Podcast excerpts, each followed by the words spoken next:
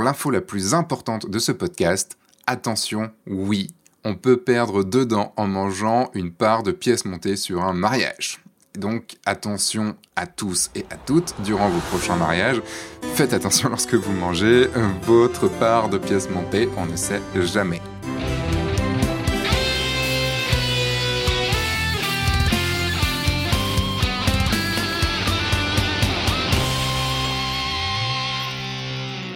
Bonjour, je suis Sébastien Roignan et vous êtes bien sur le guide du photographe de mariage, le podcast qui va vous donner les clés pour prendre votre indépendance et vivre de votre passion la photo et plus particulièrement la photo de mariage. Si vous aimez ce podcast, vous pouvez laisser une évaluation 5 étoiles sur Apple Podcast ou tout autre lecteur de podcast qui accepte les évaluations. Vous pouvez également vous inscrire à la communauté Oui je le veux si vous voulez avoir encore plus de contenu, plein de vidéos et rencontrer plein d'autres photographes de mariage. Vous avez le lien dans la description.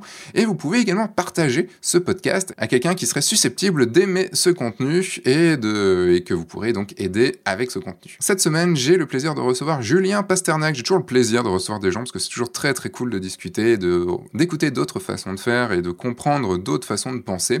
Et Julien Pasternak est un photographe corporate qui s'est lancé également dans le mariage il n'y a pas si longtemps que ça. Mais ça, c'est déjà sa deuxième vie, car avant, il était agent immobilier. Et est-ce que le fait d'être agent immobilier lui a servi pour mieux vendre ses prestations? Ça, il va nous en parler. C'est aussi le créateur du podcast Dans l'œil du photographe, un tout jeune podcast, plus jeune que le mien. D'ailleurs, est-ce qu'il a lancé ce podcast pour se faire connaître dans le monde du mariage ou dans le monde de la photographie? Est-ce que c'est une technique qui fonctionne? On verra ça aussi pendant ce podcast. On parlera de son workflow qu'il a voulu le plus minimaliste possible, tout comme son matériel qui doit absolument pouvoir tenir entièrement euh, dans un sac pour pouvoir voyager en avion en cabine avec lui. Tout ça au point qu'il se nomme même un sans bureau fixe, ce qui a donné le titre à ce podcast. On verra également comment réagir quand on se fait plagier une photo, est-ce qu'il faut attaquer ou laisser couler, et surtout vous comprendrez que cet odieux personnage qu'est Julien Pasternak ose, qui ose en plus faire au micro plusieurs fois, veut se venger de la personne qui l'a empêché de s'amuser durant des années sur ses prestations de mariage, et cette personne c'est moi, alors que je n'étais même pas au courant de ça. Donc Julien, tu es, tu es pressé qu'on commence, c'est ça? Ce que tu venais de me dire? Exactement. C'est pour ça que j'ai mis commence, Je suis pas très à l'aise de ce côté du micro finalement. je pensais pas. Alors ce qui, est, ce qui est très drôle, c'est que donc là on est jeudi, euh, mercredi, on est mercredi 1er avril, c'est pas une blague. On est, on a enregistré vendredi dernier le podcast qui est sûrement diffusé avant sur ton, sur ton, ton podcast à l'œil du photographe. Euh, et, donc pour moi, c'était la première fois que j'étais invité sur un podcast, donc je n'avais rien à diriger. Et toi, là, c'est la première fois que tu es invité sur un podcast aussi, où tu, du coup, tu n'as plus rien, tu ne diriges rien. Je ne dirige rien, je ne contrôle rien. Et, euh, et j'avoue que c'est extrêmement stressant. Je sais que ça va bien se passer. Je sais que tu as la réputation d'être très gentil avec tes invités. Ça dépend. Ça dépend des invités. ça, ça, dépend si tu le mérites ou pas. Tu as été gentil avec moi et je verrai. Donc, est-ce que tu peux te présenter un petit peu? Parce que c'est vrai qu'avant. Alors, j'ai entendu parler de ton podcast euh, quand tu as interviewé euh, Thibaut Bissuel de Regard d'auteur. Et euh, on, on, est venu vers moi, tiens, on m'a parlé de toi et tout. Et je t'avoue, je ne l'ai pas écouté. Et il faudrait que je l'écoute quand même parce que je veux savoir ce que Thibaut disait de moi. Et donc, tu m'as contacté pour, pour passer sur ton podcast. Je l'ai entendu pas mal entre temps. Du coup, comme je te connais pas trop, maintenant je te connais parce qu'on a discuté ensemble et tout, mais pour ceux qui te connaissent pas et tout, qui, qui tu es, que fais-tu, où tu es, enfin tout ça. Qu'est-ce que tu fais là? Eh ben, écoute, bah, je suis Julien Pasternak, je suis photographe depuis 2011-2012 dans ces dans ces eaux-là. Ma société a existé un petit peu avant mon activité de photographe puisque je venais du monde de l'immobilier. Donc, quand j'ai quitté ma dernière entreprise en tant que salarié. Mmh j'ai créé cette société, je suis devenu euh, chasseur immobilier et euh, le hasard a fait que j'ai pris un bureau chez un copain qui avait une agence événementielle, qui savait que j'adorais la photo, qui m'a fait travailler en photo. Mmh. J'ai mis six mois à gagner mieux ma vie en photo qu'en immobilier. Bien. Je gagnais pas hyper bien en immobilier tout seul, c'était pas pas aussi simple euh, tout seul que que dans une grosse entreprise. Et donc du coup, bah, j'ai transformé la, la, société, qui est devenue une une société où, exclusivement tournée vers la photographie, la vidéo et les animations photos les, photographies événements. Les animations photos, c'est-à-dire? Les animations photos, c'est-à-dire que je fais des reportages photos beaucoup, je fais des reportages vidéo un peu, et je propose des animations photos. Ça, je pense que tu n'as pas vu mon deuxième site internet. Non, ça, je ne euh, l'ai pas trouvé. J'ai julienpasternac.com que tu as vu, et j'ai julienpasternac.fr qui est dédié au côté entreprise. D'accord. J'aurais peut-être pu te signaler. J'aurais dû le trouver, c'est surtout ça. il est, il est, j'ai changé le nom il n'y a pas longtemps parce qu'en fait, il, j'utilisais deux noms très différents pour, euh, pour les deux sites. Et en fait, euh, je me suis rendu compte que je pouvais faire euh, le .com et le .fr. mmh. pour avoir deux sites différents, mais que les gens puissent me trouver facilement dans les deux cas. Ah si, ouais, il arrive. Ah oui, d'accord. Il, il, est difficilement trouvable par rapport à ton .com sur, le, sur Google, apparemment. C'est simplement parce que le, le .fr a deux semaines. D'accord. Il y a toujours ce truc de double activité comme ça. On va parler pas mal de ta double activité en, de corpo à, mariage, euh, puisqu'en fait, tu fais beaucoup de corpo et t'es passé au mariage, si je dis pas de bêtises, c'est ça? Je fais un peu de mariage depuis longtemps. Mmh. Et euh, je vais, euh, pour des raisons que je t'expliquerai euh, au cours du podcast, me concentrer sur faire beaucoup plus de mariages dans, dans les mois et les années qui viennent. Mmh. Et là, tu as choisi donc d'avoir un julienpasternac.com et un julienpasternac.fr. Je me suis toujours dit, alors ça c'est dans ma tête, hein, mais en discutant aussi avec du monde, est-ce qu'il n'y a pas donc une... Enfin, est-ce que c'est pas trop ressemblant? Et est-ce que ça va pas jouer sur les recherches, sur le fait de te trouver? Enfin, on va se dire, .fr ou .com, on sait plus trop. Imagine que tu as dit ton site à des mariés, ils arrivent sur ton site euh, corpo, ils comprennent pas trop ou inversement. Alors ça rebondit euh, de l'un à l'autre de toute façon, c'est-à-dire que sur euh, mon premier site, donc le site mariage, tu peux trouver si tu es perdu et que tu cherches le côté corpo, tu peux trouver un bouton assez facilement qui va t'amener sur le côté corpo et inversement, mais c'est possible que je l'ai pas encore activé. Mmh tu peux avoir un bouton sur l'autre euh, qui te ramène euh, sur le côté mariage. La distinction, pourquoi je suis revenu à ça? Mon site avant s'appelait Sperling Photographie. Sperling, c'était le nom de ma grand-mère. Je voulais pas utiliser mon nom de famille euh, au départ parce que j'avais persisté quand même dans l'immobilier. Je voulais pas qu'on voit mon vrai nom mmh. apparaître sur le côté photo. Et ces deux sites existaient en parallèle et je me suis rendu compte que de toute façon, les gens qui me cherchaient en corporate cherchaient Julien Pasternak. Mmh est tombé sur mon site de mariage. Donc, je préfère avoir euh, un site avec marqué clairement Julien Pasternak mariage et un site avec marqué que clairement Julien Pasternak événement et corporate, événementiel et corporate. Je pense que les gens s'y perdront moins que ce qui m'est arrivé il y a peut-être en janvier où j'ai fait un événement et c'est mon beau-frère qui m'avait fait engager sur cet événement-là. Et euh, donc, il connaissait pas le nom de ma boîte, il a juste donné mon nom à moi. Et euh, la cliente, donc la fille qui gérait toute l'organisation de l'événement, m'a dit Ah oui, je suis tombé sur votre site, vous avez des très jolies photos de mariage. Mmh. Ce qui est euh, un, un non-sens de communication totale. Dans ce cas-là, j'arrivais tellement recommandé que je risquais pas grand-chose. Mais la réalité, c'est que quelqu'un qui ne me connaît pas et qui voit ça, finalement, il y aura, il y aura des erreurs. Je préfère qu'ils aient la, possibilité de tomber sur le bon site directement. Après, ouais, faut, faut, faut évidemment que ce soit bien, bien visible, qu'on comprenne bien et qu'il y ait cette passerelle entre les deux. Quoi. Mais... Voilà, et il faut surtout avoir deux jeux de cartes de visite et pas se tromper quand tu donnes la, carte de visite. c'est vrai. enfin, c'est une question moi aussi que je me pose hein, pour moi, parce que j'ai euh, j'ai mon côté mariage et mon côté auteur et les deux sont sur sébastienroignan.com. Ce site est plus axé mariage, c'est-à-dire que quand tu arrives, tu vois photographe de mariage, tu vois pas auteur, hein, parce que j'ai pas encore totalement à fond développé le côté auteur. Et, mais c'est une question que je me pose beaucoup parce que est-ce que je fais un autre site, tu vois, pour le côté auteur? Il faudra sûrement que je le fasse un jour.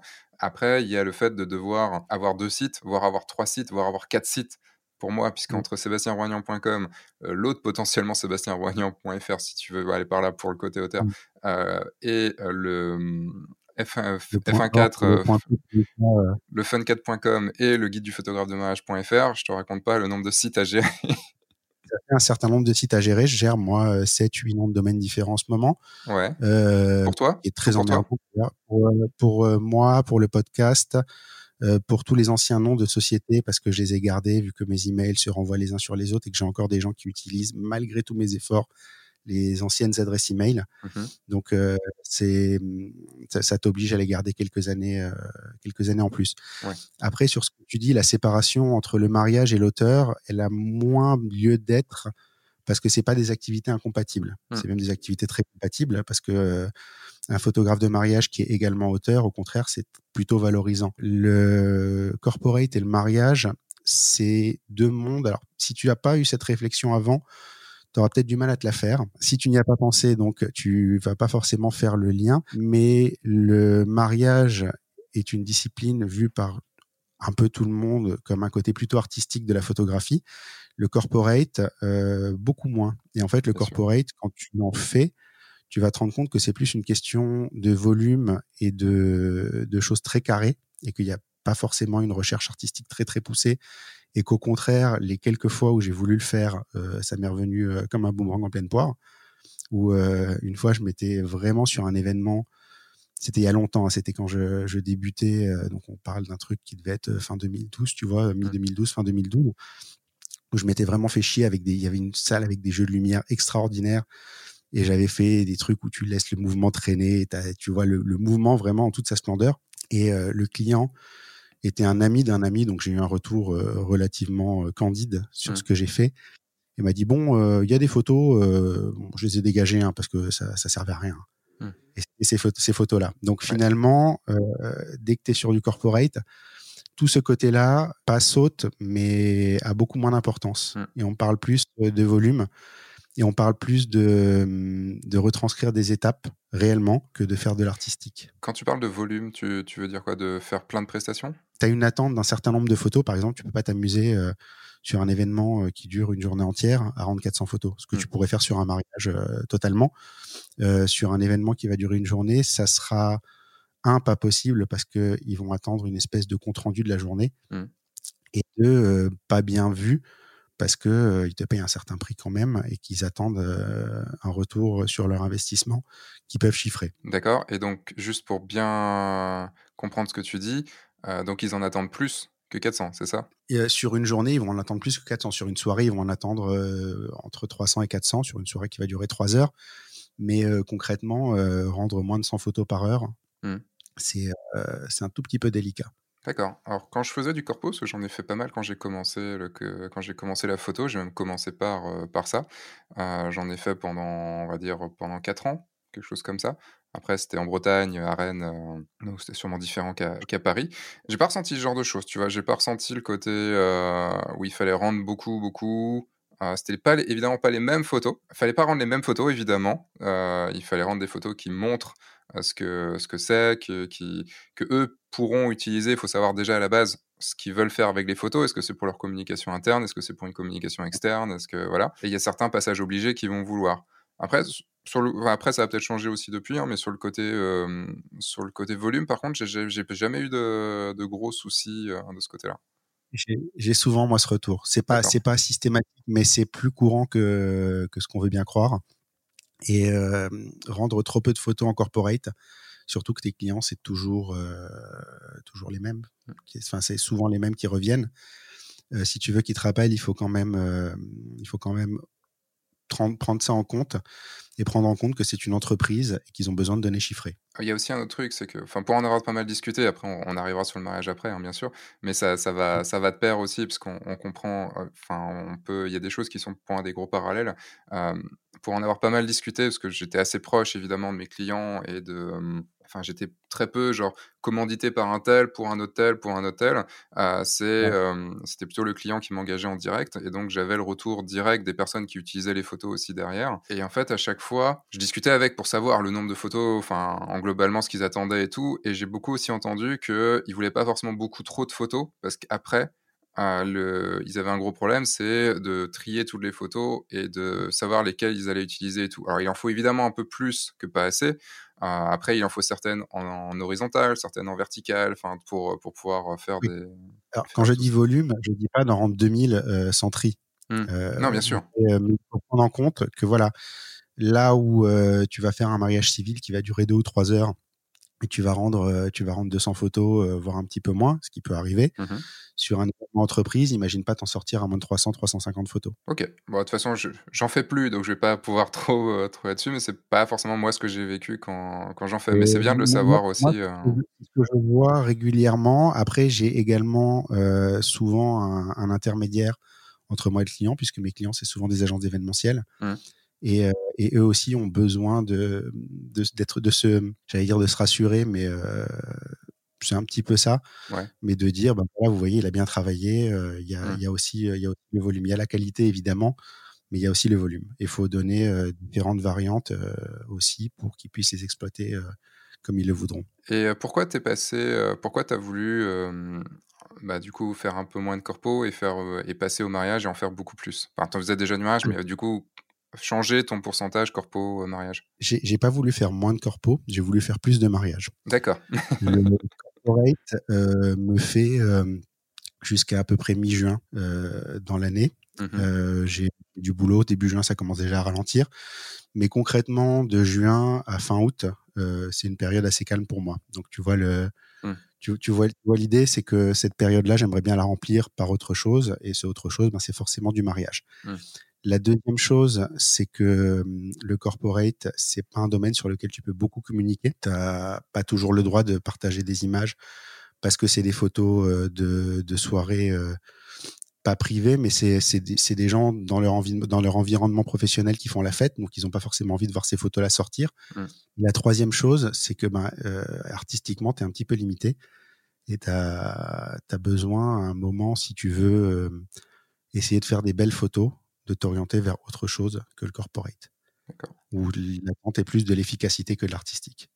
Et tu as fait, as fait cette bascule à quel moment? Alors, j'ai pas fait encore cette bascule. Je commence à faire réellement cette bascule. Je fais entre 5 et 10 mariages par an. Mmh pas énormément, pas peu, enfin suffisamment pour que ce soit significatif. l'idée, l'idée, je te dis, c'est d'arriver à 10, 12 de façon régulière mmh. sur une période creuse. Ok c'est marrant parce que, en fait, euh, contrairement bah, aux photographes de mariage, toi, ta période creuse, c'est l'été, et nous, notre période creuse, c'est l'hiver. c'est là où c'est. Exactement.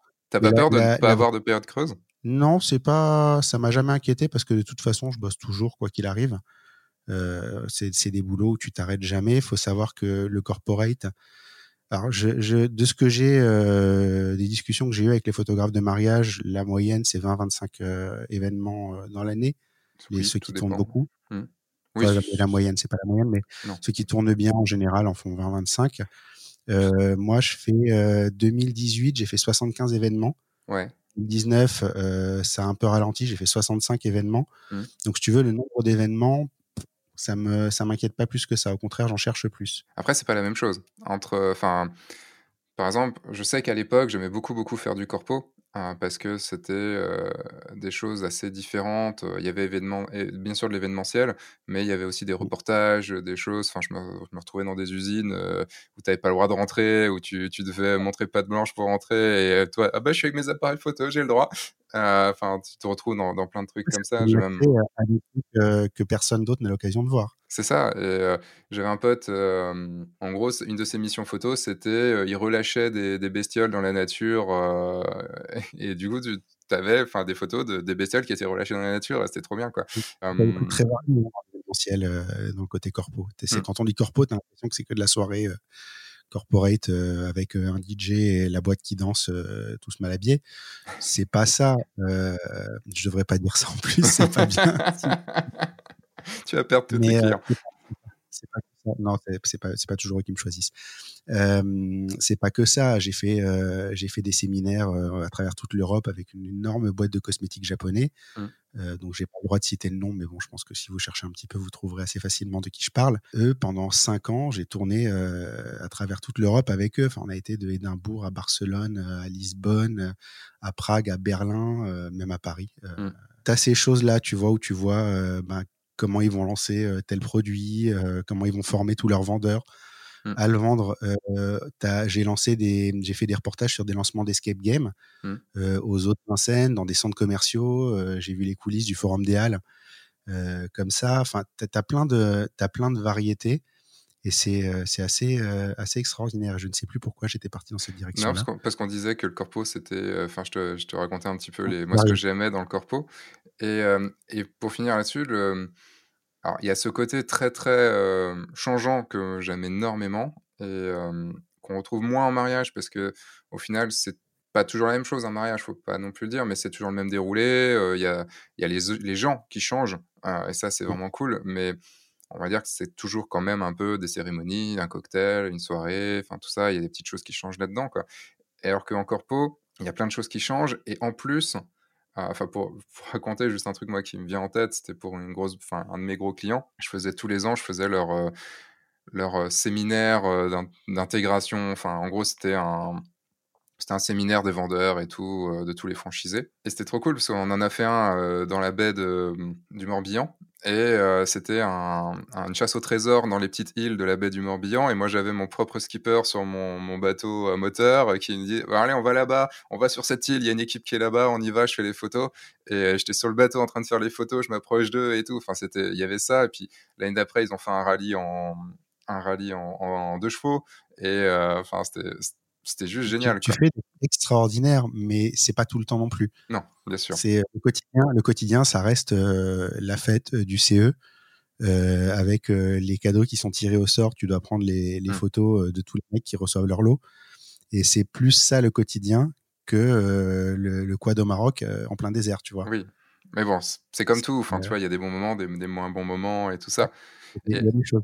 Après, honnêtement, on est, euh, enfin, tu vois, on parle euh, des photographes de mariage qui veulent aller plus vers le corporate, des photographes corporate qui veulent aller plus vers le mariage. Je pense qu'on n'est jamais content de ce qu'on a. Bien sûr. L'herbe est toujours plus verte ailleurs. La chose que je pense, euh, enfin, dans ma façon de l'aborder qui est différente, c'est que moi, je cherche pas à faire moins de corporate, je cherche juste à faire plus de mariage. Mmh. C'est ça la différence. C'était pas forcément le sujet, c'était juste pour terminer en fait là-dessus. Euh, pour moi, il y avait un côté corpo où, alors ça a peut-être changé hein, depuis, je sais pas. Euh, les retours que je peux avoir sur Paris sont, différents, mais euh, pour moi, on pouvait, tu vois, quand tu disais faire, tu faisais 75 dates en, corpo comparé à une vingtaine de mariages ou 25 mariages. Pour moi, le boulot était extrêmement différent. C'est-à-dire que pour moi, je préférais faire du corpo à la base, je préférais ça parce que je gagnais plus ma vie en bossant moins. Le, en tout cas, quand je faisais du corpo, j'étais très facilement payé 1000 euros la, journée, voire plus, en bossant tranquillement. Enfin, c'était beaucoup moins physique et beaucoup moins difficile que, que du mariage. Le post-traitement était beaucoup plus facile derrière parce que je me faisais beaucoup moins chier. Et surtout, pour avoir, quand tu avais tes clients, c'était bon. Ils te rappelaient, ils te rappelaient. Alors qu'un mariage, bah, il faut faire le rendez-vous de vente, il faut euh, faire les rendez-vous avant de préparation, il faut faire la séance fiançailles, il faut euh, préparer le mariage, il faut aller sur le mariage, il faut post-traiter, il faut rendre, il faut faire le lit, il faut tout ça pour une somme qui est, un, qui est un peu plus chère, évidemment, qui est un peu plus élevée, quand on quand on se débrouille pas trop mal quand on vend.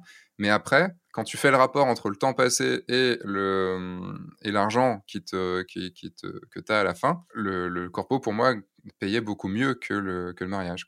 Non, non, mais je suis, je suis tout à fait d'accord là-dessus. Je vais même te, aller encore un petit peu plus loin de ce que tu dis. Moi, si je voulais uniquement me focaliser euh, sur combien je gagne à l'heure passée, je fais même plus de reportage photo, je fais de l'animation. D'accord. Une animation photo, alors euh, ça peut être le truc que je vends le plus. C'est euh, une animation où je recrée un portrait hollywoodien en volume sur la soirée mmh et où je l'imprime. Donc tu vois, c'est un petit studio photo euh, que tu mets en place. Il faut savoir régler trois flashs et, et, comment faire un portrait à l'ancienne en noir et blanc, le sortir rapidement et enchaîner 50 personnes à l'heure. Mmh tu fais ça.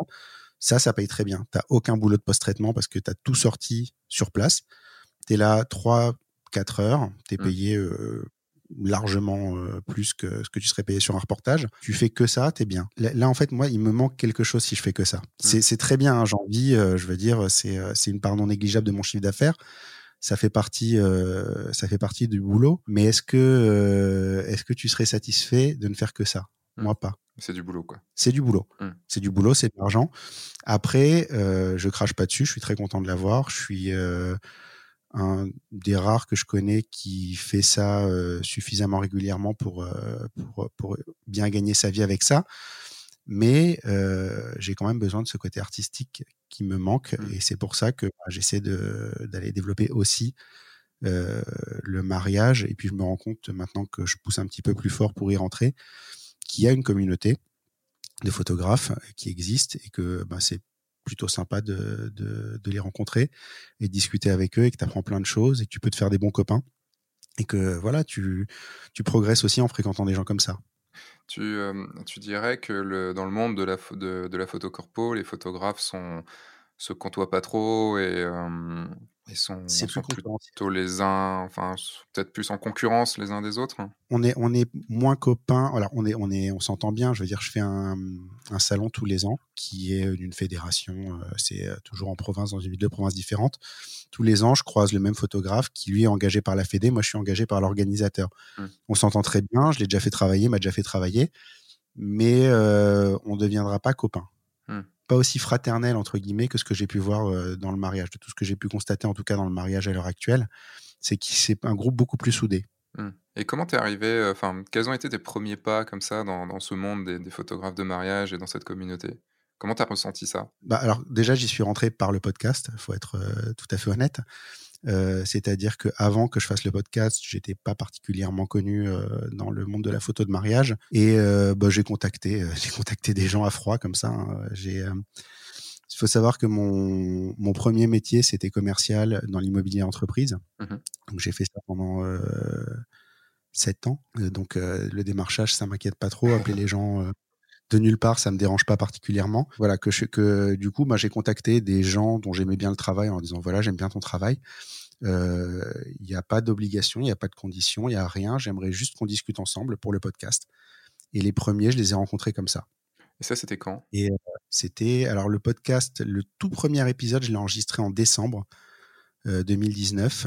Euh, le deuxième épisode, je l'ai enregistré avec Thibaut Bissuel que je connaissais un petit peu avant euh, qui du coup euh, m'a permis ben, d'être un peu plus visible dans le monde des photographes de mariage. Et euh, après, ben, Julien Laurent Georges que tu as rencontré. Mm. Ronan, que le hasard a fait que j'ai vu ses photos, je trouvais ça bien, j'étais voir son profil et par un micmac Facebook nous a rapprochés automatiquement et du coup on a commencé à discuter et voilà et après il y a plein d'autres plein d'autres personnes que, que j'ai rencontrées au gré au gré du développement du podcast, au, fil du temps où les gens commençaient à entendre parler de moi par ça. Et, voilà. Ce qui est et puis j'ai gagné mon premier award il n'y a pas longtemps euh, en plus, donc euh, ça a permis aussi de qu'on me voit un petit peu plus. Ce qui est assez dingue, c'est que c'est tout récent en fait, puisque euh, en fait c'est normal que j'avais pas entendu parler de toi avant, puisque déjà j'entends pas parler grand monde en fait moi dans ma dans mon dans ma tanière d'ours mal léché. Et, en fait c'est tout tout récent, puisque si tu as commencé, si as enregistré ton premier podcast en décembre dernier, c'est donc 2019, ça fait trois mois. Cinq mois, trois quatre mois. Ouais, 3-4 mois, ouais. 3-4 mois. Et donc, c'est tout récent. Et c'est ça, ça c'est un truc que je voulais aborder avec toi. Le, on a toujours du mal quand on, quand on se lance dans un, dans un domaine. Et parmi mes élèves, il y a quand même beaucoup. J'aide les, les, nouveaux photographes à se lancer dans, dans, la photo de mariage, ou ceux qui ont envie de se lancer. Comment tu as choisi ce biais pour te, pour te faire connaître Et est-ce que ça va te faire connaître Parce que ça va te faire connaître aux photographes euh, mais est-ce que ça va te faire connaître, euh, enfin ça va te faire connaître chez les photographes, mais est-ce que ça va te faire connaître chez les, chez les futurs mariés? Ça ne me fera certainement pas connaître chez les futurs mariés. J'ai pas fait le podcast pour me faire connaître. C'est un peu, c'est un effet secondaire du podcast. J'ai fait le podcast parce que je voulais voir ce qu'il y avait dans la tête de gens mmh. euh, que je considérais au-dessus de moi. Donc à, tous les niveaux, hein. ça peut être euh, artistiquement, ça peut être euh, d'un point de vue business, ça peut être. C'est le podcast en fait, c'était une façon d'aller voir des gens à qui j'avais des questions à poser, de les leur poser. Mmh. Et qu'ils acceptent d'y répondre. Donc le, le, le cœur du podcast, c'est ça. La notoriété et la reconnaissance qui peut aller avec, c'est un effet secondaire très agréable, mais ça n'est qu'un effet secondaire. Mmh. Aujourd'hui, le podcast, je me suis engagé sur deux ans de podcast, quoi qu'il arrive. Donc ça veut dire que si j'ai un auditeur euh, qui sera ma mère, mmh. et eh ben je continue pendant deux ans. D'accord. Voilà. Bon, j'espère que tu en as un peu plus quand même. J'en ai un petit peu plus quand même. J'ai pas enregistré un podcast avec toi juste pour que ta mère m'écoute. Non, non, t'inquiète pas. Il y, en, aura un tout Aujourd'hui, euh, aujourd'hui, au bout de trois mois et des poussières, on tourne à 350 auditeurs par épisode, euh, ce qui est pas mal compte tenu de, la jeunesse du podcast. Et puis, ben, on va essayer de, développer ça. Mmh encore un peu plus vite. mais ça, est-ce que ça fait quand même partie d'une stratégie de, alors j'allais dire commercial, mais c'est pas forcément le mot, mais euh, parce que tu viens de me dire que tu n'as pas fait le podcast pour, euh, pour, euh, pour te faire connaître. Pas, pas directement. Pas, c'était pas le but premier du podcast. Mmh. Par contre, je ne dirais pas que j'y ai pas pensé, mais euh, mais euh, c'était pas euh, pas la priorité. Bah, en fait, c'est une question que je me suis posée parce qu'il y a alors j'ai pas écouté non plus, que j'écoute pas grand chose, mais il y a un autre podcast qui s'appelle le Wedding Podcast et je n'arrive pas à comprendre en fait pour moi le la le, le, client cible en fait. Euh, après, je pense, je prends plus mon exemple à moi, tu vois, quand, quand j'ai créé F1.4, j'ai créé F1.4 juste parce que j'avais envie de créer F1.4, c'est tout. Enfin, c'était, il y avait rien derrière, il y avait juste l'envie de partager des choses. Quelque chose comme ça. Hein. Ah, pardon, c'est, euh, moi, pour moi, c'est la seule bonne raison de créer quelque chose comme ça, de créer une chaîne YouTube ou de créer un podcast. Si tu le fais euh, pour la gloire et pour l'argent, Hmm. Je vois pas comment ça peut marcher. Alors, ni, pas pour la gloire ni pour l'argent, mais euh, tu vois, quand j'ai créé le podcast du guide du photographe de mariage, donc c'était il n'y a pas si longtemps que ça, puisque c'était en septembre, et la chaîne, la chaîne YouTube qui, était, qui est ma deuxième chaîne YouTube après, après F1.4, euh, elle a été totalement créée aussi, et donc le contenu a été fait pour parler à mon client cible puisque, euh, enfin, je l'ai dit dès le début, cette, cette chaîne est là pour aider les photographes de mariage à vivre de la photo de mariage, et elle le fait. Et, et, à côté de ça, j'ai mes formations à vendre et les futures formations qui vont arriver et tout ça. Donc forcément, quand je fais des podcasts ou quand je fais des vidéos, je me dis à qui ça va s'adresser? Tu vois, dans l'idée, c'est mmh. qu'il faut que ça s'adresse à des gens qui potentiellement m'achèteront quelque chose derrière s'ils ont envie, si je suis assez convaincant, s'ils en ont le besoin. Et, voilà. Comme, ça, comme je sais que c'est énormément de travail, et tu, je pense que tu me diras pas le contraire, hein, euh, que c'est énormément de travail, bon, le podcast beaucoup moins, mais que de faire des vidéos, de faire du contenu, de le faire régulièrement. Toi, tu es parti sur une fois toutes les deux semaines, moi, j'étais parti sur une fois toutes les semaines, plus les vidéos et tout ça il y a un moment, faut qu'il y ait un retour, tu vois, parce que tu peux pas faire ça toute ta vie euh, gratos. T'aimerais bien, mais il y a un moment, il faut que tu vives, tu payes tes factures et tout ça, et que tu ailles bosser. Parce que si tu fais tes 75 dates plus tes 10, 15 mariages dans l'année, faut quand même les faire, quoi. faut se les taper. Quoi. Donc, ok. Mais est-ce que tu vois, toi, un, après, enfin, ce que ce podcast peut, peut se transférer sur un côté utile de ce côté-là? Il y a un après, puisque je ne fais rien euh, qui ne peut pas devenir un moment à business. Mmh. Euh, le truc, c'est que je peux pas trop t'en parler parce que ça n'implique pas que moi.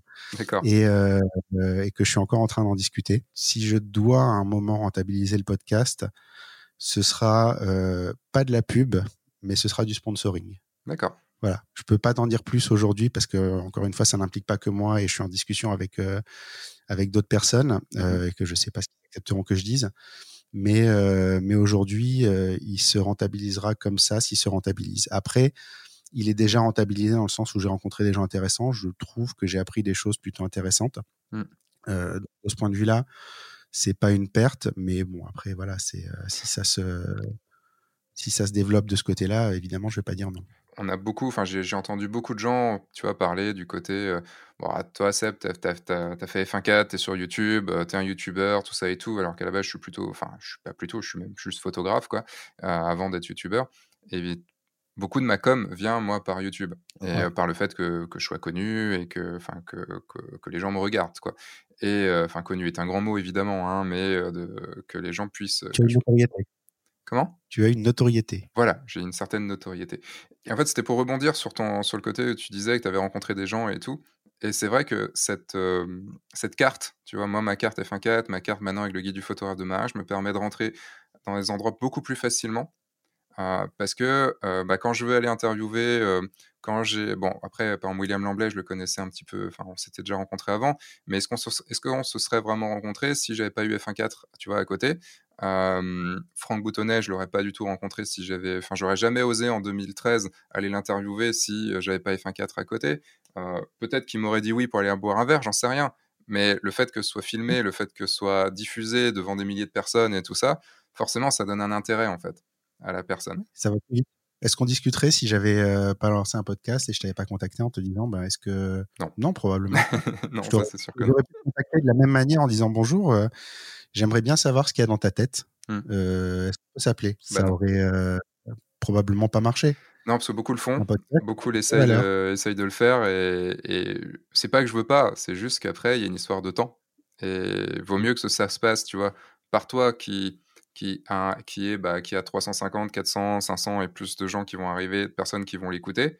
Comme ça, je peux le dire une fois et c'est répercuté, plutôt que, de le, plutôt que de le dire à une personne enfin notre temps est pas infini quoi c'est ça le truc quoi. Donc il faut il faut créer une valeur mmh. et, euh, et derrière et eh ben euh, ça t'ouvre certaines portes. Dans sur ton site tu as, une partie blog qui est pas pas ultra commune puisque tu parles de, plein de choses différentes euh, dont une chose moi qui, que j'aime beaucoup c'est le côté workflow le côté travail enfin ton organisation de travail et tout quoi. J'ai vu dans tes derniers blogs que tu parlais de l'iPad et dans un, dans un article où tu disais que l'iPad faisait vraiment partie de ton workflow de travail, même de retouches des fois et autres.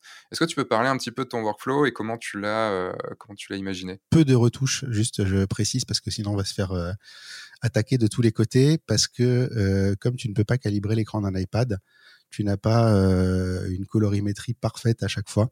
Mmh. Donc sur des certaines petites choses où c'est pas grave, Je peux le faire de temps en temps, mais l'iPad, c'est surtout le c'est surtout le, le, le tri, c'est surtout l'administratif, c'est tout le reste. Euh, c'est même le montage de mon podcast. Tiens, j'ai un logiciel dessus euh, et je monte dessus.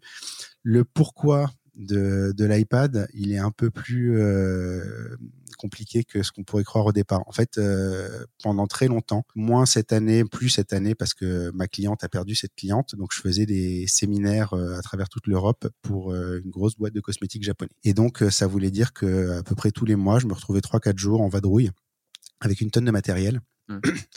ce qui posait des problèmes en soi euh, parce que ben, partir en avion sur des vols qui sont tout le temps low cost avec une valise avec deux 5D Mark III dedans et tous les objectifs donc qui rentrait pas dans les bagages cabines euh, autorisés euh, par ces boîtes-là, qui tenaient pas en poids.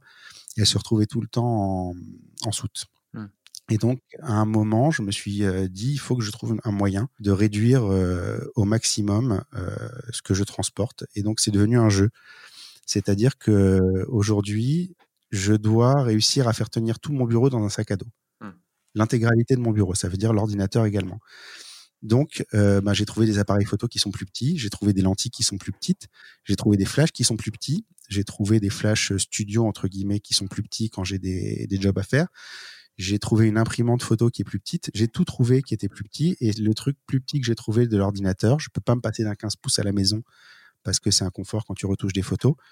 Mais euh, ce que j'ai trouvé qui pouvait remplacer un ordinateur de plus proche, c'est l'iPad. Mmh l'iPad Pro pour être euh, plus plus exact. Et euh, donc le jeu euh, que j'ai aujourd'hui, c'est d'arriver à faire tenir tout mon workflow sur un iPad.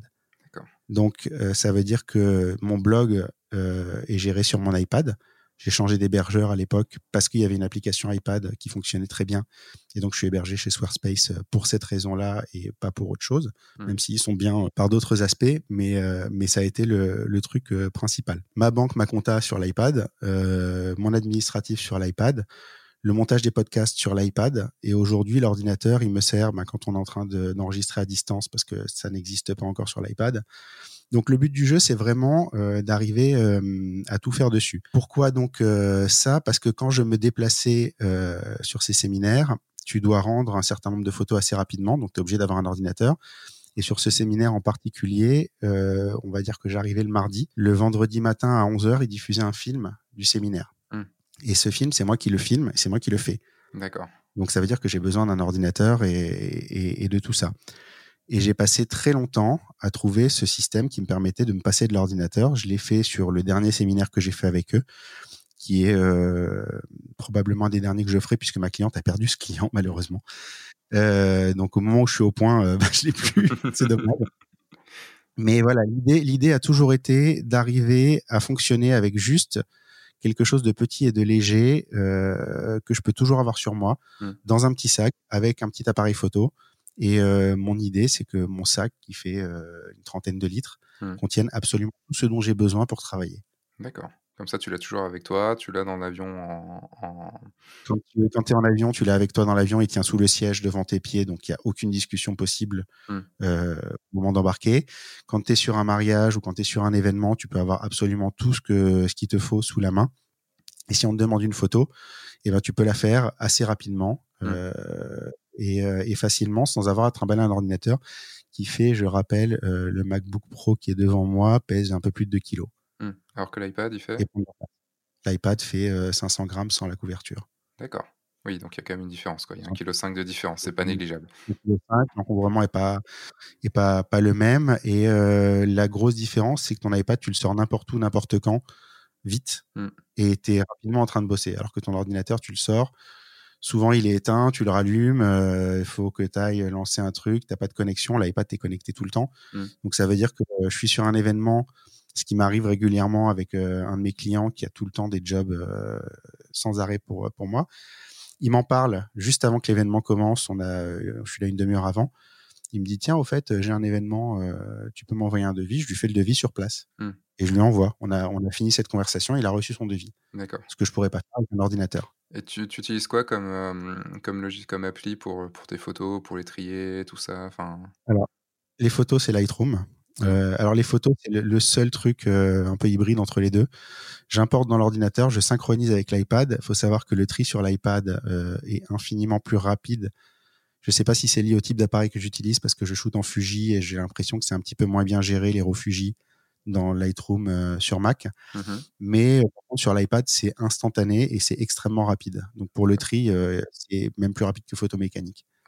C'est te dire euh, à quel point ça va plus vite. Et, euh, et après, moi, je, je fais le, les, grosses retouches sur l'ordinateur. Euh, le podcast, je l'enregistre sur une, euh, une tablette spéciale qui s'appelle un Roadcaster Pro. Je l'importe sur l'ordinateur parce qu'il faut faire une conversion des fichiers euh, pour avoir le multipiste.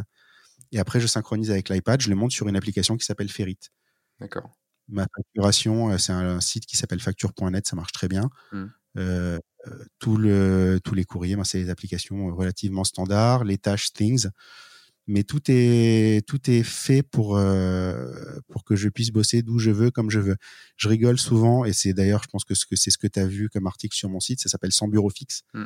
Euh, je rigole souvent en disant que je suis sans bureau fixe. Mon bureau à la maison, c'est un petit bureau pliable au milieu du salon. Donc ça veut dire que aujourd'hui on est en plein coronavirus. J'ai deux enfants. Euh, je me suis enfermé dans la chambre euh, pour pouvoir discuter tranquillement avec toi. Euh, si j'ai pas la possibilité d'aller m'enfermer dans la chambre ou sur le balcon avec un petit appareil euh, ou me mettre dans un coin, travailler ça va être très compliqué. Ça me facilite énormément la vie mmh. au quotidien. je pense que tu bosses de chez toi, mais j'ai l'impression que tu as une pièce. oui séparé. Moi, j'ai pas une pièce réellement séparée. Au quotidien, bosser de la maison, ça peut vite être euh, problématique quand tu as une télé sous la main et que t'as pas vu la dernière série Netflix. Donc souvent, je sors, euh, je vais dans un endroit qui s'appelle l'Anticafé. Il y en a plein à Paris.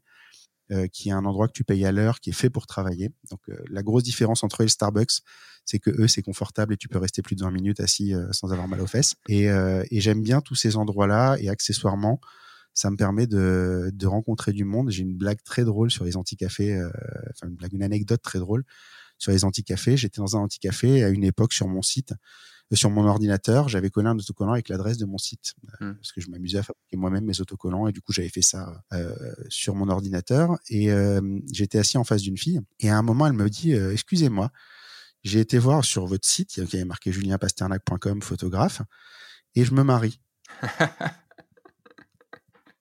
Et tu vois, c'est le, genre, c'est le genre de truc où euh, tu vas. Il suffit de mettre un petit autocollant tout bête sur ton ordinateur et les gens savent qui tu es, ce que tu fais euh, rapidement et tu peux faire des rencontres incroyables. Tu peux poser tes cartes de visite là-bas. J'ai déjà eu plein de contacts mmh. euh, parce que j'ai laissé mes cartes de visite dans, dans, des endroits comme ça. Tout le monde démarre, tout le monde s'entraide, tout le monde est sympa. c'est assez, c'est assez agréable et c'est aussi un moyen bah, de, de, de, voir des gens quand toi, ton métier fait que finalement, euh, tu travailles souvent de manière assez isolée. Mmh. Ce qui est assez drôle, c'est quand, quand, tu parlais du, de l'anti-café, euh, moi j'ai beaucoup été aussi dans un anti-café parce que le, premier qui est, qui est, arrivé à Lyon, c'était il y a quelques années maintenant, ça a 4 ans, quelque chose comme ça. Et il s'est installé à, aller à 5, 70 mètres de mon appartement, euh, de l'appartement que j'avais avant. Et, euh, et, en fait, j'ai toujours cherché des endroits pour, euh, pour me caler. Et en fait, j'avais toujours eu besoin de sortir de. Alors, moi, faut savoir je bosse beaucoup chez moi. Alors, j'ai ma pièce. Avant, c'était mon salon, c'était ma pièce de, travail et tout ça. Et puis, comme je vivais tout seul, il n'y avait pas de problème. J'ai besoin de ma pièce, j'ai besoin de mon endroit. Mais le truc, c'est qu'il y a certaines choses que j'arrive pas à faire devant mon bureau. Euh, c'est-à-dire comme écrire. Écrire, j'ai beaucoup de mal parce que c'est je suis pas dans cet univers-là. J'ai toujours un film, j'ai toujours un truc, j'ai toujours, euh, enfin, j'ai du bordel sur mon bureau et tout ça. Et, et, je me suis dit, les seuls endroits où je peux écrire, où je peux me mettre à créer quelque chose et tout, c'est dans un café ou enfin aller dans un autre endroit. Sauf que je déteste les Starbucks ou les trucs comme ça. Bon, d'un parce que c'est Starbucks et de deux parce que il y a tout le monde crie, tout le monde, enfin il y a des il y a des couillonnes qui sont en train de faire il y a des connards qui sont en train de, blablater ou de mettre de la musique ou tout pas ça. un endroit pour bosser le Starbucks, contrairement à ce qu'on peut croire. Les gens s'imaginent que c'est l'endroit parfait parce que tu peux te poser longtemps. C'est pas vrai et c'est pas fait pour. Et mmh. euh, c'est un endroit, c'est comme un McDo où tu peux te poser. C'est fait pour que tu sois à l'aise 20 minutes max mmh. et que tu te Bah oui, parce qu'ils ont besoin d'avoir de, ils ont besoin de faire du roulement en fait. Alors que et, là, l'anti-café était vraiment le côté, bah, on paye à l'heure et, euh, et on peut manger et boire ce qu'on veut. Alors pas boire ce qu'on veut exactement. Il n'y a pas non plus des plats, il n'y a pas un, burger frites euh, le midi, hein, mais euh, ça m'arrivait souvent, par exemple, d'y aller le midi. Je me disais, bah, je vais payer, euh, allez, je vais payer 10 balles, mes 2 heures, même pas, mes 2 heures et demie, 3 heures comme ça, et je vais me faire une bonne salade, un truc. Enfin, je vais plutôt que d'aller, tu vois, manger, manger à un resto ou un truc comme ça, bah, en fait, pour le même prix, tu as ça et la tranquillité. Parce qu'à Lyon, il y a une pièce en bas. Et je me mettais toujours à la pièce du bas. Il y avait rarement du monde, enfin, aux heures où laquelle j'allais. Et je me plaçais en bas. Et tranquille. Et là, j'avais la musique, j'avais le, j'avais la fibre en plus. Ça, c'était cool. J'avais la fibre et le, et je pouvais faire ce que je voulais, quoi. Ah, c'est, sous-estimé, mais c'est un bon, mmh.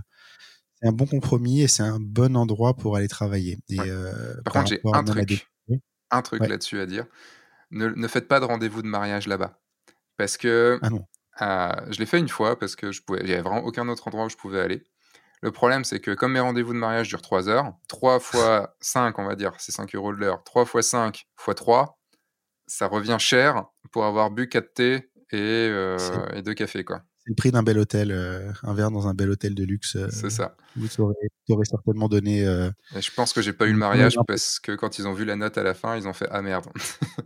je sais pas, mais c'est ouais, non, c'est pas un bon endroit pour les rendez-vous, mais par contre, c'est un très bon endroit pour se concentrer.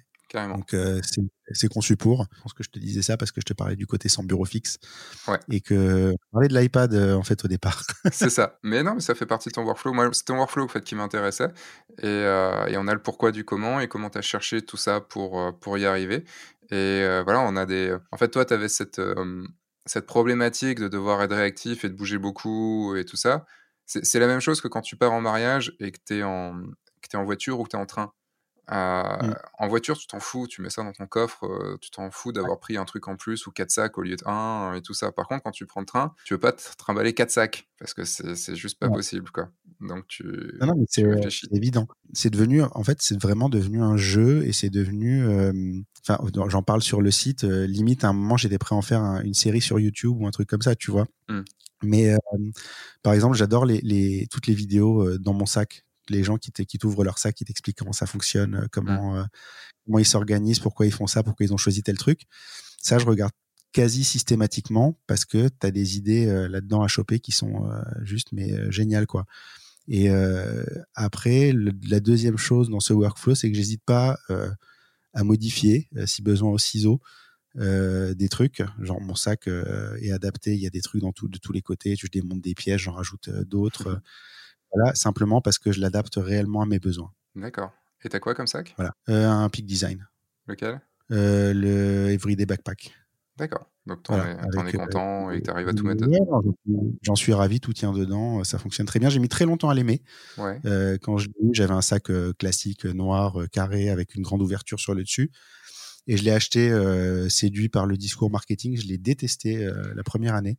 Mmh. Et je l'ai gardé quand même. Et un jour, je m'y suis remis et je pourrais plus jamais euh, changer de sac. C'est euh, une fois une fois que tu l'as adapté à tes besoins, c'est génial. C'est euh, les poches extérieures en fait, tout le monde met son trépied, sa bouteille, son machin, son truc. Je mets toutes mes batteries, toutes mes cartes mémoire accrochées avec leur système de, de clip. Mmh. Tout est là, accessible facilement. Tout ce dont j'ai besoin dans la journée, j'ai pas besoin d'ouvrir le sac pour. À l'intérieur, j'ai rajouté des étagères supplémentaires parce que voilà, c'était c'était plus logique pour moi. Euh, tout est tout est arrangé, tout est organisé euh, de manière à ce que je sois plus efficace. D'accord. Et ça t'a mis, mis longtemps à trouver ça? Pour l'adapter réellement, j'ai mis peut-être un mois à regarder toutes les vidéos de tous les mecs qui faisaient des tests et comment ils fonctionnaient avec, parce que tout le monde le personnalise ce sac. Hmm. Donc j'ai pris les meilleures idées à droite à gauche en fait. C'est marrant, j'entends beaucoup beaucoup de monde euh, détester ce sac. parce que parce qu'ils l'ont pas, enfin sûrement parce qu'ils l'ont pas setupé. Et moi j'ai le le travel backpack, euh, qui n'est pas un sac pour partir en shooting. C'est vraiment un sac pour mmh. partir en voyage.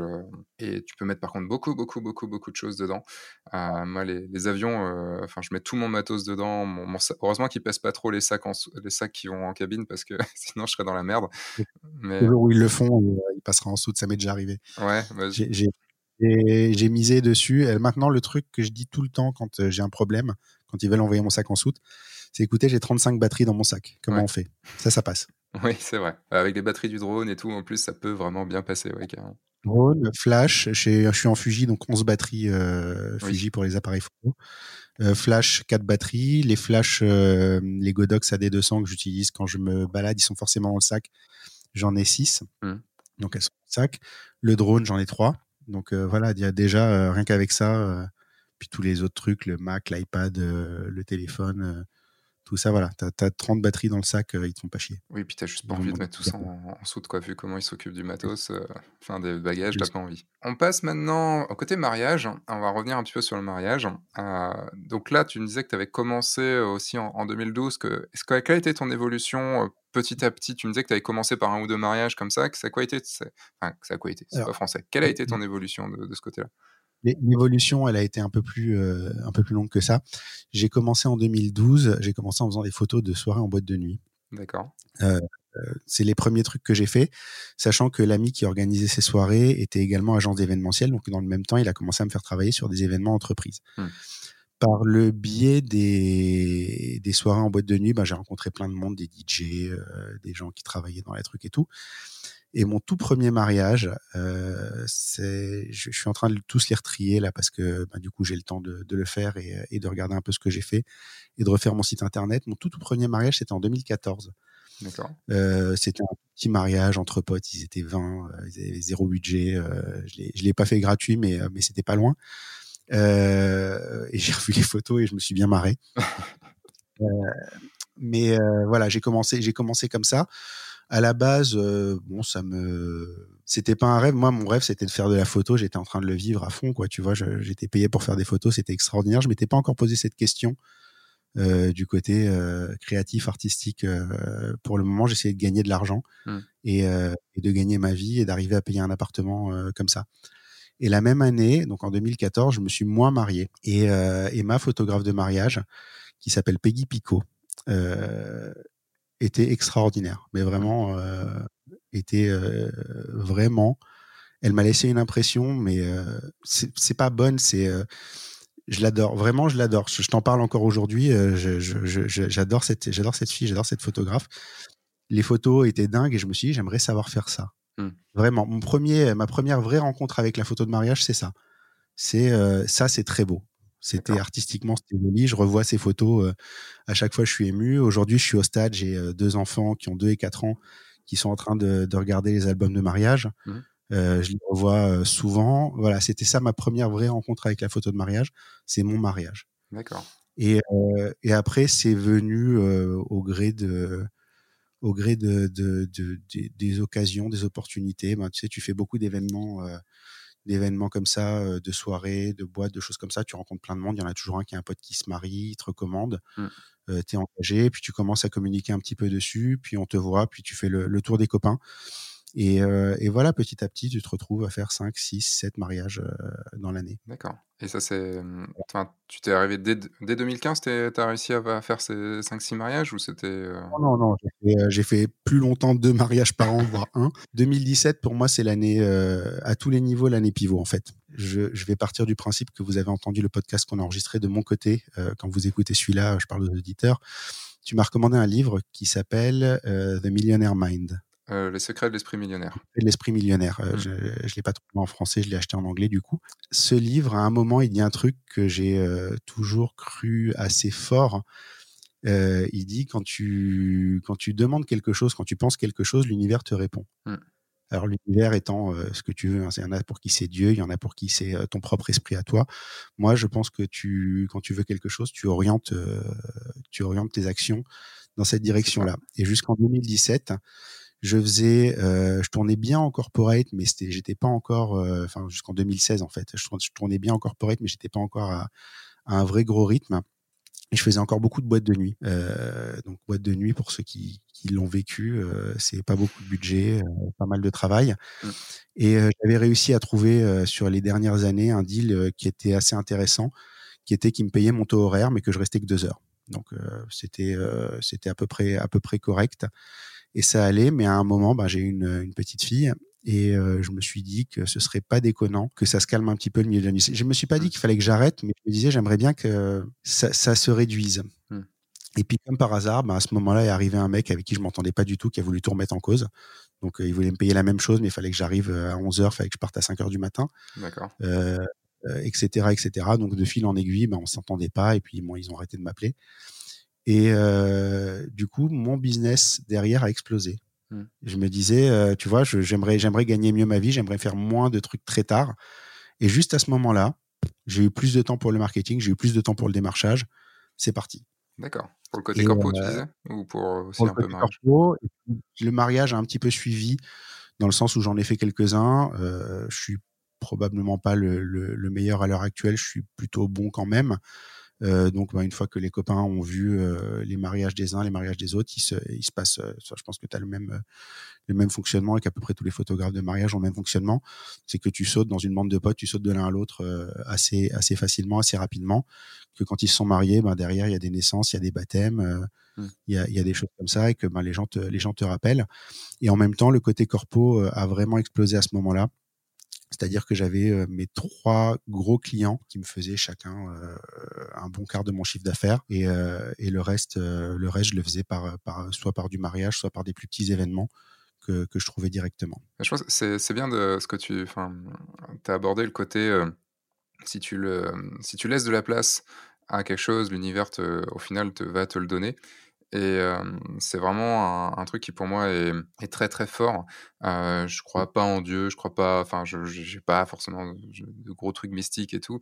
Mais en fait, je suis plus partant sur le côté quand on va diriger, comme tu disais, nos actions pour qu'il y ait quelque chose qui se passe. Et il suffit des fois d'un déclic, il suffit des fois d'un truc, mmh. une petite action qui va engager une autre petite action et qui, dans un an ou dans deux ans, au moment où on se dira, tiens, c'est bon, j'ai le déclic, va nous amener le gros truc. et tout arrivera au fur et à mesure parce qu'on aura préparé la place pour, en fait. Mais ça s'enchaîne. Mais si tu le prends de manière extrêmement plus large, tu peux voir des signes partout. Mmh. je te dis, je fais des, séminaires à travers toute l'Europe avec, avec une grosse boîte qui, qui, fait des formations, en fait. et bah là, j'ai deux enfants. Et à un moment, c'était compliqué ces voyages-là. Je partais, euh, je partais le lundi, je revenais le samedi. Mmh. Et je me suis dit, bah, ce serait bien euh, si je faisais un peu moins de voyages. Et qu'est-ce qui se passe derrière? Ma cliente agence événementielle qui gère ce compte-là perd ce compte-là. Mmh. Et là, tu te dis, bon, ben, en fait, je l'ai appelé. là, je me suis dit, ben, euh, qu'est-ce que je fais Et là, tu fais, merde, pourquoi j'ai dit, pourquoi j'ai appelé ça? J'ai plus de clients. non, parce que, parce que, la réalité, alors, la réalité de l'événementiel, la question, c'est pas si tu vas perdre un client, c'est quand tu vas perdre un client. Oui, bien sûr. Toujours. C'est euh, c'est pas. Euh, il y a trop. Déjà, si tu fais de l'événementiel sérieusement, tu es en contact avec des agences d'événementiel et pas toujours avec des clients. Mais le gros de tes clients, en fait, c'est des agences d'événementiel. Mmh.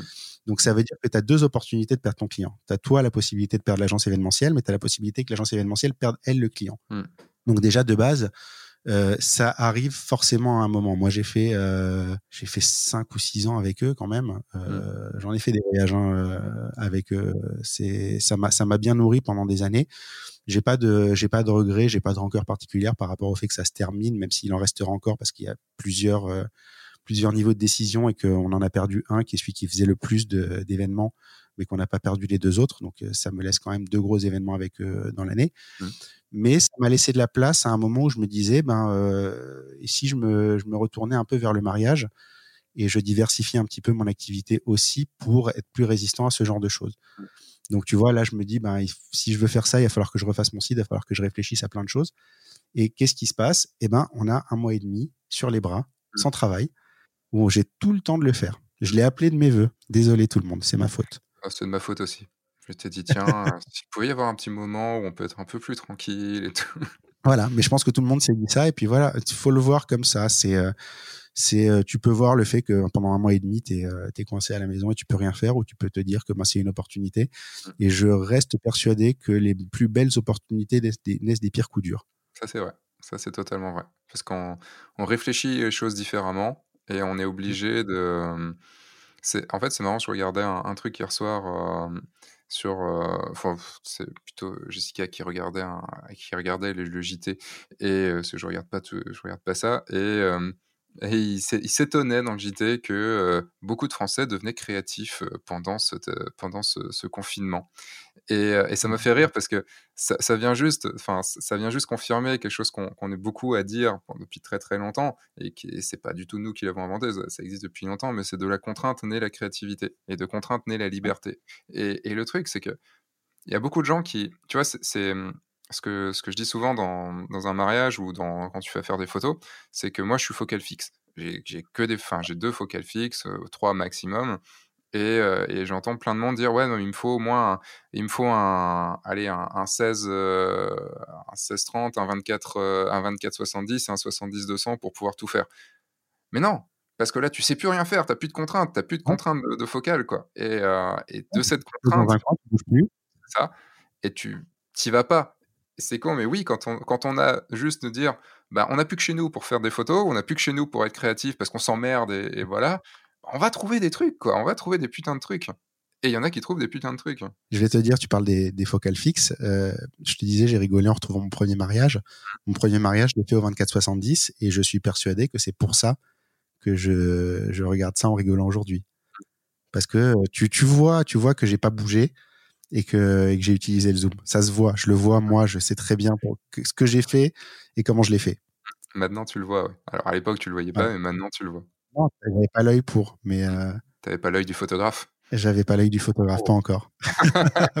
j'aimerais bien euh, aussi, il y avait une, il y a une anecdote dont tu parles et j'aimerais bien avoir le tout le dans ton blog et tu, j'aimerais bien avoir tout l'histoire parce que tu l'évoques juste en une phrase. Tu dis que tu as laissé dedans dans une pièce montée. J'aimerais bien savoir ce qui s'est passé. dedans dans une pièce montée. Je suis très gourmand. Je pense que je dis que j'arrête de manger sur les mariages, ce qui est ce que, ce que j'ai jamais réussi à faire d'ailleurs, hein, soit dit en passant. T'as dit que à chaque fois, je manger la pièce montée. Ouais, mais j'ai, la pièce montée, j'ai pas touché depuis un petit moment. Euh, c'est juste qu'effectivement, un jour, euh, je, je, j'étais sur un mariage, donc arrive la fin de la fin de la soirée, la pièce montée, donc tu fais tes, tu fais les, les photos, tu commences à te relaxer un petit peu. Le, le, le, le pire est passé, on va dire, le, le, plus difficile est passé. Et donc, tu vas te prendre un dessert parce que c'est normal. Tu as, as, probablement peu mangé ou mangé très vite au lance-pierre pour rien rater. Et là, je me retrouve effectivement à croquer dans un bout de pièce montée. En plus, c'était des copains les mariés. Et, euh, et je me pète une dent. Et comment? Connement. Dedans? Bah, non, mais j'avais j'avais une dent qui était probablement fragilisée et je m'en suis pas occupé. Mmh. Depuis, depuis, je vais religieusement chez le dentiste euh, deux fois par an. Euh, pour pour plus avoir justement ce, ce truc là parce que c'est pas c'est pas très agréable c'était pas douloureux mmh. euh, mais c'était pas très agréable euh, d'avoir d'avoir un trou dans la bouche avec un petit peu de sang mmh. dedans quoi. Et bon c'était c'était un c'était un non événement hein, c'était pas la fin du monde mais c'est vrai que c'était ça, ça, fait bizarre quoi. Ça fait bizarre. Tu dois, tu dois, aller tu dois aller faire la bise aux mariés et leur dire bon bah c'était super je vais rentrer en fait il te manque une dent quoi. Bah, tant qu'il la retrouve pas plus tard tu vois. Non, je, je, je l'avais, euh, je l'avais, recraché, mais je l'avais récupéré. Mais donc, je ne touche plus aux pièces montées. Vous pouvez m'engager, euh, je vous promets, je ne toucherai pas au gâteau. C'est dommage, il en reste toujours à la fin. Avant de passer aux, aux questions de fin, euh, j'avais ouais. un, un, truc que je voulais aussi aborder avec toi. Euh, ouais. Tu as un autre article sur ton blog qui parle d'une photo que, qui a été copiée de, de ce que tu as fait. Euh, Est-ce que tu peux, on va pas parler du sujet, enfin de ce sujet-là et tout, parce qu'on va pas rentrer dans une certaine polémique ou autre. Euh, Est-ce tu voulais, quand on a abordé un peu le sujet avant de, avant le podcast, tu m'as dit que que tu avais souvent vécu ça dans le côté corpo et tout, le fait de que des photos soient copiées, soient plagiées, ouais. tout ça? Pas, non, c'est dans le corpo en fait. Euh, alors je te parlais pas, on s'est pas compris à ce moment-là. J'ai travaillé dans l'immobilier entreprise pendant un certain temps. Mmh. Et dans l'immobilier d'entreprise, c'est un milieu euh, plein d'ego et plein de compétition. Okay. Donc ça doit te rappeler quelque chose en toute logique. Il euh, y, a, y, a, des gens très sympathiques et il y a des gens qui veulent gagner. Il y a des gens qui veulent gagner en mmh. écrasant tout le monde. Euh, et il y a plein de profils différents. Il y a des gens qui veulent simplement attirer l'attention vers toi pour qu'on les regarde pas trop. Mmh. Et donc ces situations-là, je les ai déjà vécues en fait. Ces situations où quelqu'un fait quelque chose qui est qu'il aurait pas dû faire, veut pas l'admettre parce que la plupart du temps, en fait, il suffit de s'excuser, ça règle le problème. Et, euh, et on rajoute et, et, fait des histoires euh, pour quelque chose qui n'aurait pas de raison, qui ne devrait pas exister, en fait, qui ne devrait pas se poser, euh, pas dans ses proportions. Mmh. Donc, ce que je te disais, c'est ça, en fait, c'est que j'ai fait ça chez CBRE quand j'étais agent immobilier dans l'immobilier entreprise. Et que si à chaque fois que quelqu'un te fait un coup tordu, euh, tu fais la gueule, tu te bagarres et, et tu te lances dans une guerre, un, tu fais chier tout le monde parce qu'en fait tout le monde s'en fout, ça ne concerne que toi et la personne euh, en face de toi. Et deux, au bout de dix jours, tu parles plus à personne dans la boîte. C'est vrai. Donc mmh. c'était c'était plus ça euh, que je te disais. Et du coup ta question pardon c'était? Ma question c'est comment comment déjà on... c'est un peu la hantise de beaucoup de de beaucoup de photographes on va dire. Alors je parle pas de piquer des photos, hein. je parle pas de on tape... enfin on nous prend une photo à nous qu'on réutilise. Ça, c'est évidemment, c'est impardonnable et, et c'est, enfin, c'est impardonnable. C'est c'est de la mauvaise foi absolue et, et, voilà. Je parle vraiment de photos dont on sait très très très très très très très largement inspiré. Moi, j'avais vécu le, j'avais vécu le truc. Alors, il y a un truc un, peu un peu différent chez moi, c'est que je fais des tutos. Et donc, je fais des tutos pour expliquer aussi comment je fais des workshops aussi, et j'explique comment je fais mes photos. Tu peux même acheter certains tutos sur mon, sur mon site pour, pour savoir comment on fait des photos.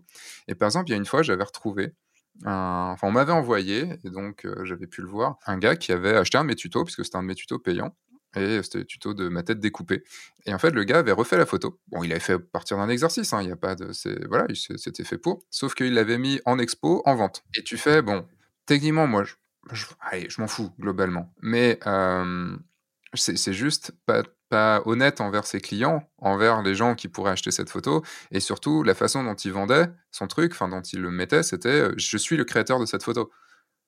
Oui, c'est, il vendait ta créativité comme la sienne je dis même pas que c'est forcément la mienne, parce que la mienne, je sais, je sais très bien les deux sources d'inspiration que j'ai eues pour faire cette chose-là. Et il y en avait un, c'était un, tuto sur, un, sur juste un, truc où tu coupes un bout de ta peau. Et un autre, c'était une affiche de, une affiche de court-métrage d'un un festival de court-métrage euh, fantastique euh, sur, euh, sur Lyon, sur, sur Rennes, que j'avais adoré, où il y avait des tranches de, des tranches de tête empilées les unes sur les autres. C'était génial, quoi. Et c'est vrai que ce truc, après, je vois beaucoup de gens, je vois beaucoup de choses passer. Je vois aussi des workshops qui sont pompés complètement sur mes workshops. j'ai pu, j'ai pu voir des choses comme ça. Et il y a toujours le truc d'aller discuter avec la personne et tu vois si la personne est de mauvaise foi ou pas. Alors, la mmh plupart du temps, soit elle se sent conne et voilà. Enfin, surtout quand c'est quelqu'un qui est genre, je vais dire bien inférieur à toi, mais bien inférieur en termes d'expérience et de, et de créativité que toi. Peut arriver des problèmes quand c'est des personnes qui sont, qui sont à ton niveau ou plus. je l'ai eu, envers moi, mais j'ai eu un, ami qui s'est fait piquer aussi. Je ne rentrerai pas dans les détails puisque cette histoire a fait un peu le tour, mais il s'est fait piquer de, un truc et par quelqu'un d'assez connu. Et, au final, la personne connue a réussi à faire, parce que puisque cette personne manie très bien les mots, a réussi à retourner la situation pour faire croire que c'est l'autre qui lui avait piqué ça. Et alors que j'étais là le jour où ça s'est passé, si tu veux, le jour où le transfert d'informations s'est fait, quoi.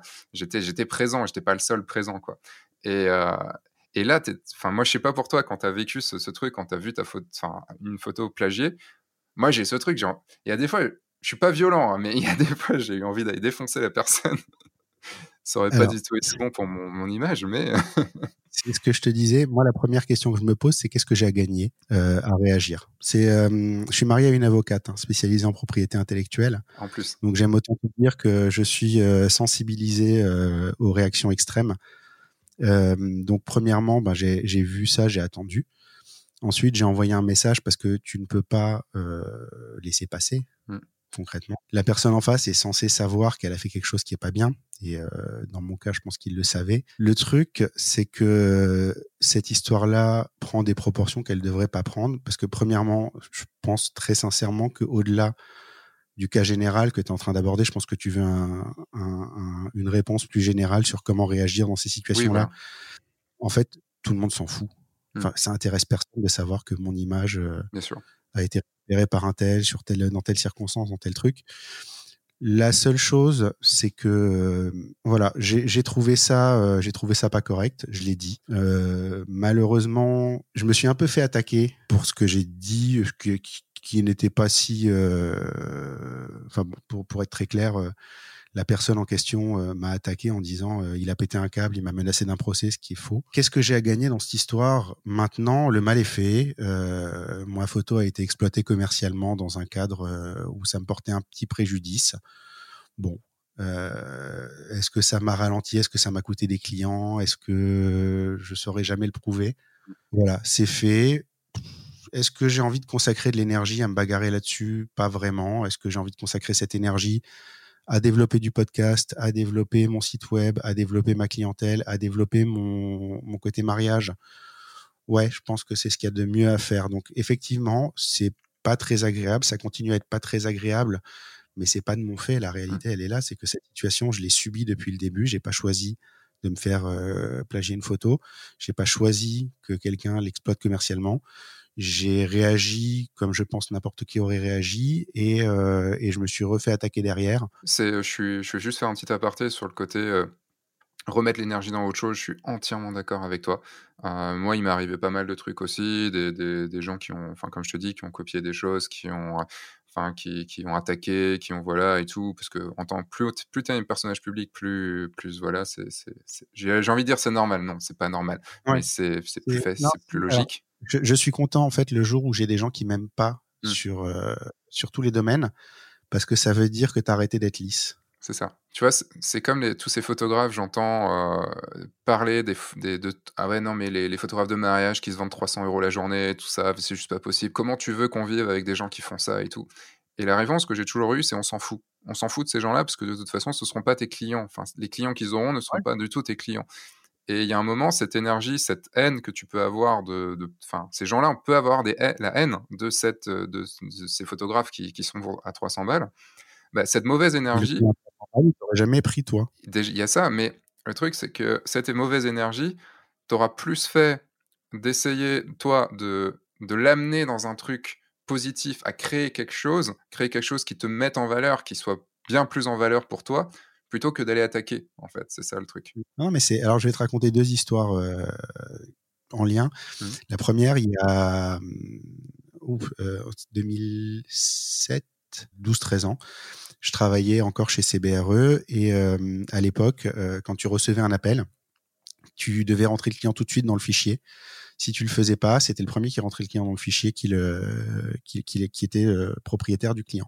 D'accord. Je reçois un appel. La nana, j'ai le, le, bâtiment parfait à mettre en face. Donc, je, je, lui dis Super, bah, écoutez, là, je peux vous faire visiter un truc parfait. C'est pour vous on y va tout de suite, on se retrouve là-bas, je lui fais visiter ce bâtiment, et donc j'y vais, ça colle. Et euh, le petit trou de balle qui était assis en face de moi entend le truc, comprend qu'il y a un vrai coup à jouer, me voit me barrer sans avoir rentré le client dans la base de données, et le crée, pendant que je suis en train de faire la visite.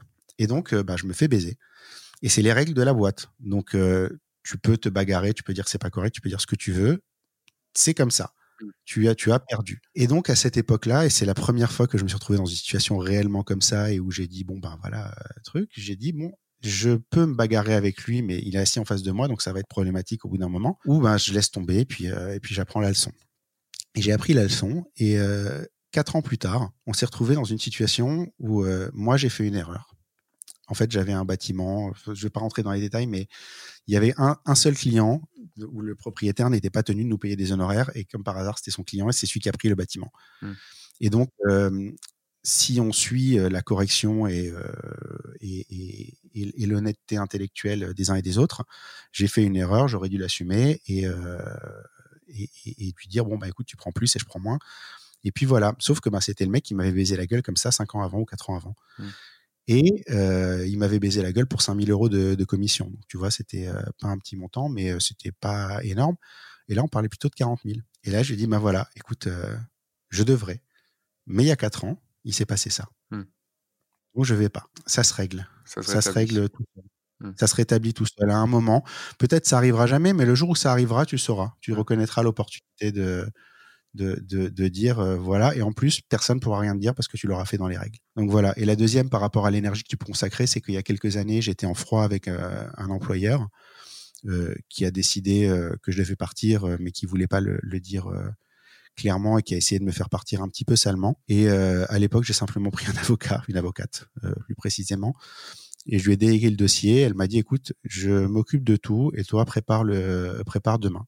Mmh. Et donc j'ai préparé c'est comme ça que j'ai lancé ma boîte. Donc, tu vois, euh, finalement, toute cette énergie que j'aurais pu consacrer à me battre pour avoir raison, euh, bah, finalement, j'ai payé une avocate qui m'a eu un très bon deal. et euh, j'ai créé ma boîte et j'ai avancé pendant que j'aurais dû être immobilisé par ça. Mmh. Et euh, finalement, ben, euh, je m'en suis plutôt pas mal sorti. Donc la réalité, demande-toi toujours ce que tu as à gagner à réagir s'il y a quelque chose d'immédiat et que ça a un vrai, euh, un vrai intérêt, ben, ça vaut le coup. S'il y a rien dans l'immédiat, franchement, laisse tomber quoi. C'est, euh, ouais. c'est, euh, enfin, c'est, c'est ça ma, c'est ça ma, ma, ma, politique à l'heure actuelle. si on reprend le cas que tu évoquais, il y a des, des histoires qui se sont passées récemment. Ma réaction, c'est de pas forcément réagir. la conversation entière, elle est disponible quelque part sur mon site. Si quelqu'un est intéressé et veut la trouver, ben, il peut la trouver et il peut se faire son idée. Et, mmh. et voilà. en fait, c'est vraiment le truc de choix. En fait, c'est là où c'est compliqué, c'est de ne pas laisser parler son ego à ce moment-là, mais son mauvais ego. le, truc du c'est pas juste, donc je vais me, je vais me défendre et d'être plus intelligent que cet ego qui, qui parle, que ce mauvais ego qui parle, et de, et de réfléchir, comme tu dis, et de savoir qu'est-ce que j'ai à y perdre, qu'est-ce que j'ai à y gagner, est-ce que ce temps-là, il ne sera pas mieux mis à côté quoi? Cet ego te donne tort, parce qu'en fait, cet ego, c'est celui qui te dit d'aller mettre une tarte dans la gueule du mec qui t'a causé euh, du tort. Mmh. Et c'est là, là c'est toi qui as tort. Alors qu'en réalité, voilà, enfin, je peux te donner, on pourrait, je pourrais te donner dix exemples de trucs où, euh, où, où, quelqu'un m'a fait du tort et, euh, et j'ai laissé pisser, et puis, et puis voilà, finalement, ça, ça s'est réglé des fois, des fois, il s'est rien passé, il passera peut-être jamais rien, et, voilà. Mais la vérité, c'est quel est mon intérêt aujourd'hui Et mon intérêt aujourd'hui, ben, c'est que j'ai un business à développer, j'en ai même deux à développer, et que j'ai l'opportunité de les développer, et que je vais me focaliser là-dessus et pas sur le reste. Et puis voilà. Les gens parlent, ils parlent. De toute façon, voilà. Encore une fois, c'est un sujet qui n'intéresse a priori personne, et c'est peut-être la difficulté euh, de la plupart des gens, c'est aussi d'arriver à comprendre combien de gens sont vraiment intéressés par ça. Ah, si, on, croit les ventes de, de Magazine People, beaucoup. mais, euh, personne. On parle d'un truc très précis mmh. euh, de quelqu'un qui n'est pas particulièrement connu. Donc, je veux dire, euh, c'est. moi, moi, je vois des histoires de copies. Enfin, je sais pas si tu as, déjà lu Petapixel, un site qui s'appelle Petapixel. je connais, mais je lis pas trop. C'est un site américain pour ceux qui connaîtraient pas, où tous les articles sont des articles invités. Euh, donc c'est pas eux qui rédigent leurs articles, ils reprennent du contenu d'autres personnes et donc n'importe qui peut soumettre euh, ses articles. Et donc ça a des bons et des mauvais côtés. Le bon, c'est que ça couvre absolument tout. Donc tu découvres des vidéos YouTube extraordinaires et des choses euh, et des, certains photographes extraordinaires. Et puis tu as un peu Monsieur Tout le Monde qui peut écrire son article et dire bah, il m'est arrivé ça et tout. Et la plupart des articles de, de petits entre guillemets, c'est ben un tel a copié ma photo, un tel a fait truc, un tel a fait ça. Et à chaque fois que je vois un article comme ça, je me dis mais on s'en fout en fait. Là, tu es juste en train de te venger. Il y a rien de constructif dans ce que tu fais. Tu es en train de es en train de taper sur un mec et tu es en train de le pointer du doigt pour dire regardez, il a fait ça, c'est pas bien, tu es en train d'essayer de lui mettre la honte. Moi, je m'en fiche en fait. Je connais ni l'un ni l'autre. Qu'est-ce que ça apporte? Désolé d'avoir fait le comme ça dans le micro, je sais que c'est pas très agréable à entendre. On le une troisième fois? Voilà, c'est devant. Comme ça, je t'en veux et puis pouvoir te démolir dans l'introduction et dans. Le, le, moteur va me détester. On va passer aux, questions de fin. J'ai trois questions à te poser. Euh, la première va te faire sûrement un peu, enfin, tu auras sûrement une anecdote à parler euh, dessus, enfin, à dire dessus. C'est quel est ton objectif, ta focale préférée? Ma focale préférée, je suis en Fuji, c'est le 23 mm f1.4. Donc c'est un équivalent 35 mm. D'accord. Est-ce que tu as une anecdote à, dire dessus ou pas? J'ai une anecdote à te dire dessus. Euh, parce que c'est ta faute, effectivement. je, ne comprends même pas que je n'ai pas vu arriver cette question. Il y a euh, 4 ou 5 ans, tu as fait une intervention sur le salon de la photo. J'étais dans le public. Et, euh, et c'était le moment où je m'intéressais sérieusement au mariage. Et tu as eu cette, euh, tu parlais des focales euh, et des, façons de fonctionner des photographes. Et je précise que c'est euh, plus dû à une incompréhension de ma part qu'à une imprécision de la tienne. Et tu as dit cette phrase euh, qui était, il y a deux types de photographes de mariage. Il y a ceux qui sont près de leur marié, qui utilisent le 24-50, et il y a ceux qui sont euh, plus loin de leur marié qui utilisent le 35 et le 85. Et, moi, je, suis près de mes mariés, donc j'utilise le 24-50. Donc je dis bon, bah, le mec, il a l'air de savoir ce qu'il fait, je vais faire comme lui. Et j'ai fait ça pendant très longtemps. Et il y a quelques l'été dernier, je fais une formation avec Fearless Photographers et un, photographe américain qui s'appelle Tyler Virkan, et je regarde ces photos, et c'est là que j'ai commencé à me poser cette question. C'est pour ça que je la pose tout le temps dans le podcast d'ailleurs. Je vois le type de photo que tu fais, mais qu'est-ce que tu utilises comme focale pour arriver là? Et il me dit, ben, 35 mm. Et il se trouve qu'en même temps, il, critique tes photos, donc il te demande d'envoyer 150 photos. Évidemment, ils sortent les photos euh, qu'ils estiment les moins réussies pour, euh, te, te, pointer ce que tu fais de travers. C'est pas pour le plaisir de taper dessus, mais tu te prends quand même une belle fessée devant euh, les 15 personnes qui sont dans la salle et tu fais pas trop le mariole. Et il me dit, mais enfin, tu m'as demandé l'autre jour et tu me dis que tu aimes bien les photos que je fais. Et euh, toi, tu, pourquoi tu fais des photos au 16 mm Fuji, donc au 24 mm Et je dis, bah, parce qu'un jour, voilà, j'ai vu un photographe qui avait l'air de savoir ce qu'il faisait. Et il a dit ça. Et il me dit, écoute, essaye le, le 35-85. Tu m'as pas démoli auprès de lui, j'espère quand même. je même pas dit ton nom, mais c'est, je me suis rendu compte en fait qu'il avait fait ce choix. Alors que très ironiquement, quand je fais encore, je fais encore un petit peu de photos de boîte de nuit, je l'ai fait au 35 mm, tout, mmh. et je suis hyper à l'aise 35 mm. Et, euh, et voilà, c'est ma focale, je le sais. Mmh. Mais pourquoi je me suis mis dans les mariages à, à tout faire euh, comme ça Parce que je t'avais entendu dire ça et que tu avais l'air tellement euh, sûr de toi en disant, bah moi je suis proche de mes mariés et je, je fonctionne avec le 24-50 que je suis resté scotché là-dessus. Et donc il se trouve qu'après cette euh, après cette euh, formation, j'ai eu qu'un mariage depuis cette formation. J'ai eu beaucoup d'événements entreprises, mais un seul mariage. J'ai fait ce mariage euh, donc au, à l'équivalent 35-85, donc au 23 et au 56 mm Fuji, et que effectivement j'ai été très désarçonné au départ, mais que je suis beaucoup plus content du résultat et que ça me ça me correspond mieux, et que donc effectivement ben, j'ai écouté un photographe plus connu que moi est plus expérimenté que moi, euh, je l'ai mal écouté et, euh, et j'aurais dû écouter qu'il y avait deux types de photographes, que lui était comme ça, mais que c'était pas forcément mon cas. C'est vraiment un truc que j'essaye de répéter le plus possible, hein, mais euh, les conseils qu'on donne, c'est toujours des conseils qui marchent pour nous. Et on est, enfin, j'essaye toujours de, de, généraliser un petit peu plus pour que d'autres personnes puissent aussi euh, voir d'autres choses. C'est aussi pour ça que mmh. c'est l'intérêt de ce podcast, de discuter avec d'autres personnes qui ont d'autres façons de voir pour faire tout ça. Mais le plus important, c'est de tester tout et de ne rien croire, entre guillemets, sur parole, juste mmh. d'essayer et de trouver sa propre voie, parce que tout peut fonctionner tant que c'est cohérent avec ce qu'on est. mais comme tu, là, le 24-50 n'était pas cohérent avec ce que tu es, et ça marchait pas du coup. Et, le 24-50, je m'y suis accroché aussi longtemps, enfin le 24 en l'occurrence, je m'y suis beaucoup accroché aussi parce que j'avais toujours peur de ne pas avoir assez de recul. Tu sais, dans une mairie, tu as envie de prendre tout le monde en photo. Et, euh, et je m'y suis, je pense aussi beaucoup accroché à cause de ça. Et euh, finalement, c'était un tort parce que quand j'ai quand j'ai bossé euh, en, en, équivalent 35, bon, je, je, te dis, j'ai un petit peu perdu mes repères au départ, mmh. mais ça a pas duré longtemps. Deuxième question, ton moment de mariage préféré? Alors je dis bien un moment précis, donc d'un mariage précis et pas un moment général. Hein. Mon moment de mariage, un moment dans un mariage que j'ai préféré. Alors mon meilleur moment de mariage vécu, je sais pas, mais euh, le moment qui m'a fait le plus rire, euh, c'est euh, un mariage à la campagne. Donc on est dans une grange, c'est une ferme bio qui organise tout. c'est hyper joli. Il y a des animaux qui se baladent et parmi les animaux, il y a une énorme truie, mais énorme, monstrueuse, plus mmh. grosse que moi. Et tout le monde est en train de manger. Il faudrait que je sorte cette photo d'ailleurs un jour, mais j'ai jamais oublié parce que la, la, la, mariée est un peu connue.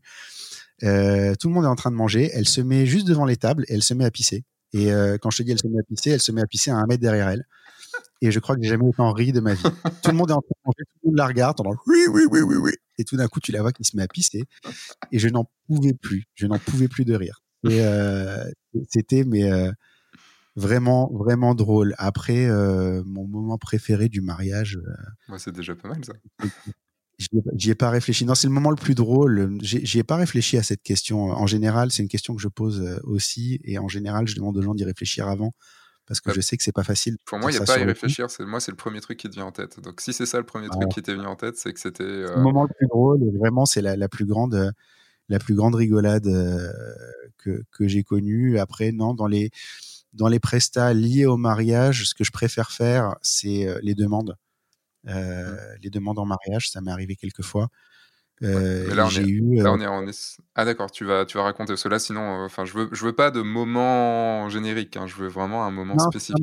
J'ai eu un, j'ai eu un, un couple qui vivait à New York. C'est des Mexicains qui vivaient à New York où on s'est calé euh, par par email et par Skype Mmh. Euh, et il a fait sa demande à Paris, euh, place des Vosges. Et donc euh, j'avais, je les attendais, place, je les attendais tous les deux place des Vosges avec la boule au ventre parce que j'avais vu que des photos d'eux et que je savais pas vraiment à quoi ils ressemblaient. Et, et quoi? Et ce moment en fait où je l'ai vu passer devant moi, me regarder avec insistance et où j'étais me placer pour prendre la, la, demande, la demande en mariage, je trouvais que c'était un très beau moment. Et euh, c'était, elle était tellement émue en fait qu'elle a dû s'asseoir. À un moment, j'ai dit écoute, tu sais quoi, assieds-toi, prenez 10 minutes, un quart d'heure à, vous deux et, euh, et, passer un petit moment pour le savourer euh, sans, m'avoir dans les pattes. Ils sont posés. Ça, je pense que c'était un très joli moment euh, à vivre, à voir. Ok. Troisième et dernière question. une nouvelle question. La troisième question, je, la, teste encore, je ne sais pas trop laquelle c'est, je les, cherche. Donc la troisième, c'est quel est ton but dans ta vie ou dans ta société, enfin dans ton activité, enfin on est plus quand même dans ton activité, mais plutôt pour toi, euh, pour les deux ans qui arrivent Tu m'aurais demandé mon but général, j'aurais su te répondre dans les deux ans qui arrivent. En fait, je suis dans une année de transition parce que comme je te l'ai expliqué, je viens de perdre un de mes gros clients euh, et euh, j'en ai un deuxième qui est un petit peu en difficulté. Donc sur trois, ça commence à faire beaucoup. Mmh. Euh, donc là, dans les deux ans, le but c'est un de, de me remettre à prospecter parce que la, la vraie difficulté euh, en événementiel aussi, c'est que quand tu as des gros clients, tu peux pas en prendre trop, tu peux pas avoir 5 six gros clients, tu es obligé de dire non à un moment, donc tu en as trois à la fois. Et comme c'est venu de manière un petit peu subite, euh, tous ces problèmes, ben euh, faut que faut que j'en retrouve, euh, faut que j'en retrouve au moins un euh, et que je soutienne l'autre. D'ailleurs, le, le, coronavirus va peut-être sauver la peau de, de l'autre client qui est en difficulté c'est un salon et ils sont en concurrence avec le salon qu'ils organisaient avant. Mmh. Et en fait, le salon qu'ils organisaient avant devait se tenir pendant le coronavirus. Donc, ils ont été annulés. Ça leur laisse un grand boulevard et je croise les doigts mmh. pour que eux soient épargnés par ça. Dans les deux ans, euh, c'est d'arriver de manière stable à une douzaine de mariages par an. C'est en plus de tout le reste. Sur quel budget moyen? Sur un budget, on va dire de 2005. Je suis euh, aujourd'hui, je tourne plutôt autour de 2000. D'accord. Je suis pas forcément euh, le, le plus cher du lot et je pense que je suis même un des moins chers. Euh, non. Non, non, il y en a ah beaucoup, beaucoup moins. D'accord, moi je pensais. Euh, mais voilà, ouais, si je peux, si je peux commencer à taper dans les 2005, ce serait pas, pas déconnant. Et ton but général, du coup? Mon but général, euh, d'être heureux. Ouh, c'est un grand, c'est un grand but, ça. C'est ce que c'est atteignable. tout, tout dans ma vie est fait pour ça, en fait. C'est d'être léger et d'être heureux. C'est-à-dire que de la même manière que j'essaie d'alléger mon sac, j'essaie d'alléger mon armoire à matériel, mmh. j'essaie d'alléger euh, tout ce que j'ai euh, dans mon dans ma vie. Tu vois, il m'est arrivé un truc il y a pas longtemps euh, qui m'a beaucoup fait rire. Je sais pas si tu sais ce que c'est les BNI. si. Les, les, les, réunions de, les réunions de professionnels autour d'un petit déjeuner. En 2010-2011, j'ai quitté le monde corporate et je me suis fait deux promesses. La première, c'est que je travaillerai plus jamais à la défense. J'ai mmh. raté cette parce que j'ai refait des shootings à la défense et finalement, je suis bien content d'y retourner. Oui, ça va, la deuxième, je n'aurai plus jamais de réunion et d'objectifs euh, à tenir. Mmh. Et donc, j'ai un pote qui m'invite à cette réunion euh, BNI sans me dire ce que c'est. Donc, c'est jeudi matin à 7 heures du mat mmh. dans un nouveau hôtel euh, d'une des portes de Paris. Et j'arrive et je me retrouve dans une réunion où les mecs doivent s'expliquer en objectifs chiffrés sur ce qu'ils ont fait pour euh, entretenir le réseau et je me dis, mais vous voulez vraiment que je vienne à ça? Tous les jeudis matin, alors que j'ai deux gosses, qu'il euh, faut les amener à l'école, à la crèche, que voilà, c'est pas c'est pas possible. J'ai juré de plus faire ça. Donc mon objectif, euh, c'est de me débarrasser de tous ces trucs-là, mmh. de tout ce qui me pèse, que ce soit euh, physique, que ce soit mental. Euh, faut savoir lâcher prise sur certaines choses. En plus aujourd'hui où j'ai le temps de le faire, euh, je peux dire que je fais un gros gros ménage. Et donc le, le, but de ma vie, c'est d'être plus léger pour être plus heureux à tous les niveaux. C'est marrant d'en parler un petit peu avec, euh, avec Franck Boutonnet dans, dans un des derniers podcasts euh, où il parlait d'épurer sa liste de contacts et les gens qu'on côtoie et tout. Hein. Mais je suis, je suis entièrement d'accord avec toi et, c'est, et le pire, c'est que c'est un travail de tous les jours, quoi, parce qu'on on a tendance facilement à accumuler, accumuler, accumuler. Et, et c'est, c'est comme perdre du poids. Hein, quand tu quand as tendance plus facilement à en prendre, et ben, tu as du mal à en perdre. Et j'en sais quelque chose. C'est un effort monstrueux. Mais euh, c'est, tu vois, hier, j'ai fait un truc que j'avais pas fait depuis très longtemps.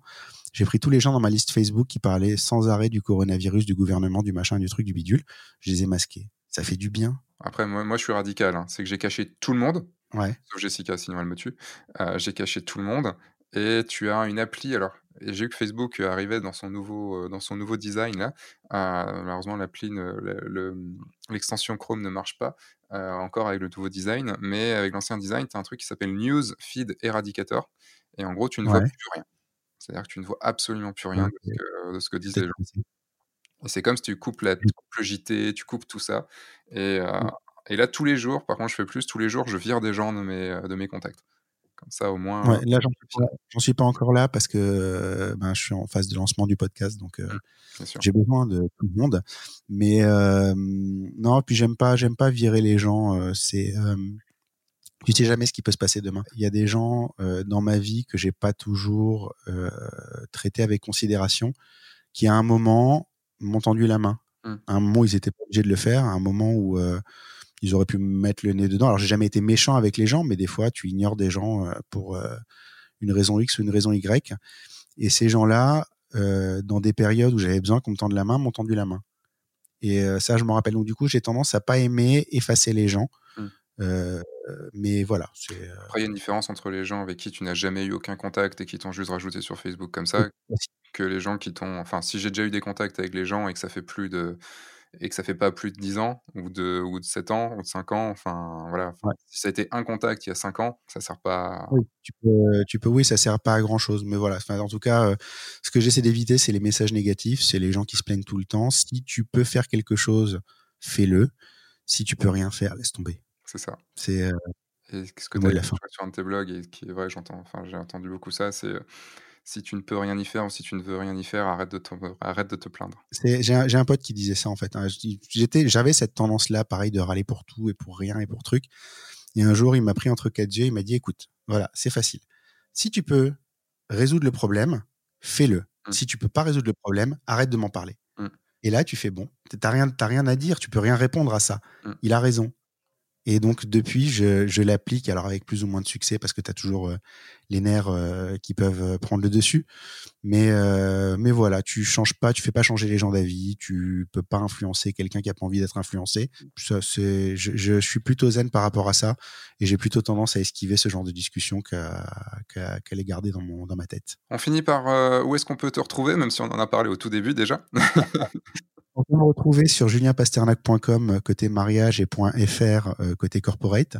On peut me retrouver sur dlodp.fr, donc dans l'œil du photographe, c'est les initiales. D'accord. Euh, pour, pour, le podcast, où ben, nos moments où cet épisode paraît, le tien devrait être en ligne du, de mon côté également. Donc vous aurez une interview croisée très intéressante, j'espère. en Je vais essayer de le sortir toi d'abord et puis moi juste après, comme ça. On va, on va se synchroniser, comme ça, ça ressemblera à quelque chose. Et, euh, et voilà, je pense que. Instagram, peut-être? Facebook? Instagram, euh, Julien Pasternak. Mmh. Euh, et dlodp.fr, pareil, pour le podcast. Parce que je m'y suis, en famille. Tu as fait un Instagram pour ton podcast? J'ai fait un Instagram pour mon podcast sur les conseils de quelqu'un qui s'y connaît et qui a bien raison. Mmh. Et, euh, du coup, euh, du coup, ça commence à, je commence à avoir l'identité visuelle du podcast qui sort également, donc euh, du coup, ça me permet de, de tester pas mal de choses mmh. et, euh, et essayer une communication un petit peu différente. Eh ben, merci beaucoup, Julien. Merci à toi. Et puis, ben, moi, je vais rester un petit peu. J'ai encore des petites choses à vous dire et faire une, faire une outro, comme d'habitude. Et, euh, et, puis, ben, on te retrouvera sûrement peut-être un jour à discuter, tout ça. Et en tout cas, les liens sont dans la description. Et allez voir euh, ben, mon podcast avec toi, donc dirigé par toi, dans, sur, ta, sur ton podcast. Et euh, comme ça, vous aurez cette interview croisée. Merci, Sébastien. Merci, Julien. Un grand merci à toi Julien d'avoir pris ce temps euh, pour euh, venir sur ce podcast, pour discuter de, ta, de ton métier, de toute euh, la façon dont tu le fais. Encore merci à toi aussi de m'avoir invité sur ton podcast. Vous avez tous les liens dans la description et moi je vais vous dire aussi que vous pouvez partager ce podcast à un autre photographe ou à quelqu'un qui a envie aussi de, se lancer dans la photo, même dans la photo pro, hein, pas forcément que la photo de mariage, je suis sûr que ça pourra l'intéresser. Laissez une évaluation 5 étoiles à ce podcast si vous l'avez aimé. N'hésitez pas à laisser un commentaire aussi ça fait toujours plaisir de vous lire, même si je ne peux pas vous y répondre directement. Et vous pouvez aussi vous inscrire à la communauté Oui, je le veux. C'est une communauté de photographes de mariage que j'ai créée, dans laquelle je donne beaucoup, beaucoup, beaucoup de nouveaux contenus, de nouvelles vidéos, surtout en période de confinement où il y a eu pas mal de nouvelles vidéos. Euh, vous pourrez aussi rencontrer plein d'autres photographes de mariage ou des photographes de mariage en devenir, ou d'autres photographes professionnels tout court, peut-être pas très très loin de chez vous, avec qui vous pourrez discuter et que vous pourrez voir directement à la fin de ce confinement. Je vous fais des bisous, vous prenez soin de vous, faites des photos, euh, sortez de votre zone de confort, amusez-vous et signez des mariages parce que même pendant cette période de confinement, alors à l'heure à laquelle j'enregistre, on peut continuer à signer des mariages. Allez, bonne journée et à très vite, que ce soit sur ce podcast, sur la chaîne YouTube ou euh, sur le site directement du guide photographe de mariage.fr ou sur F1.4 ou sur plein d'endroits différents. Allez, bisous, au revoir.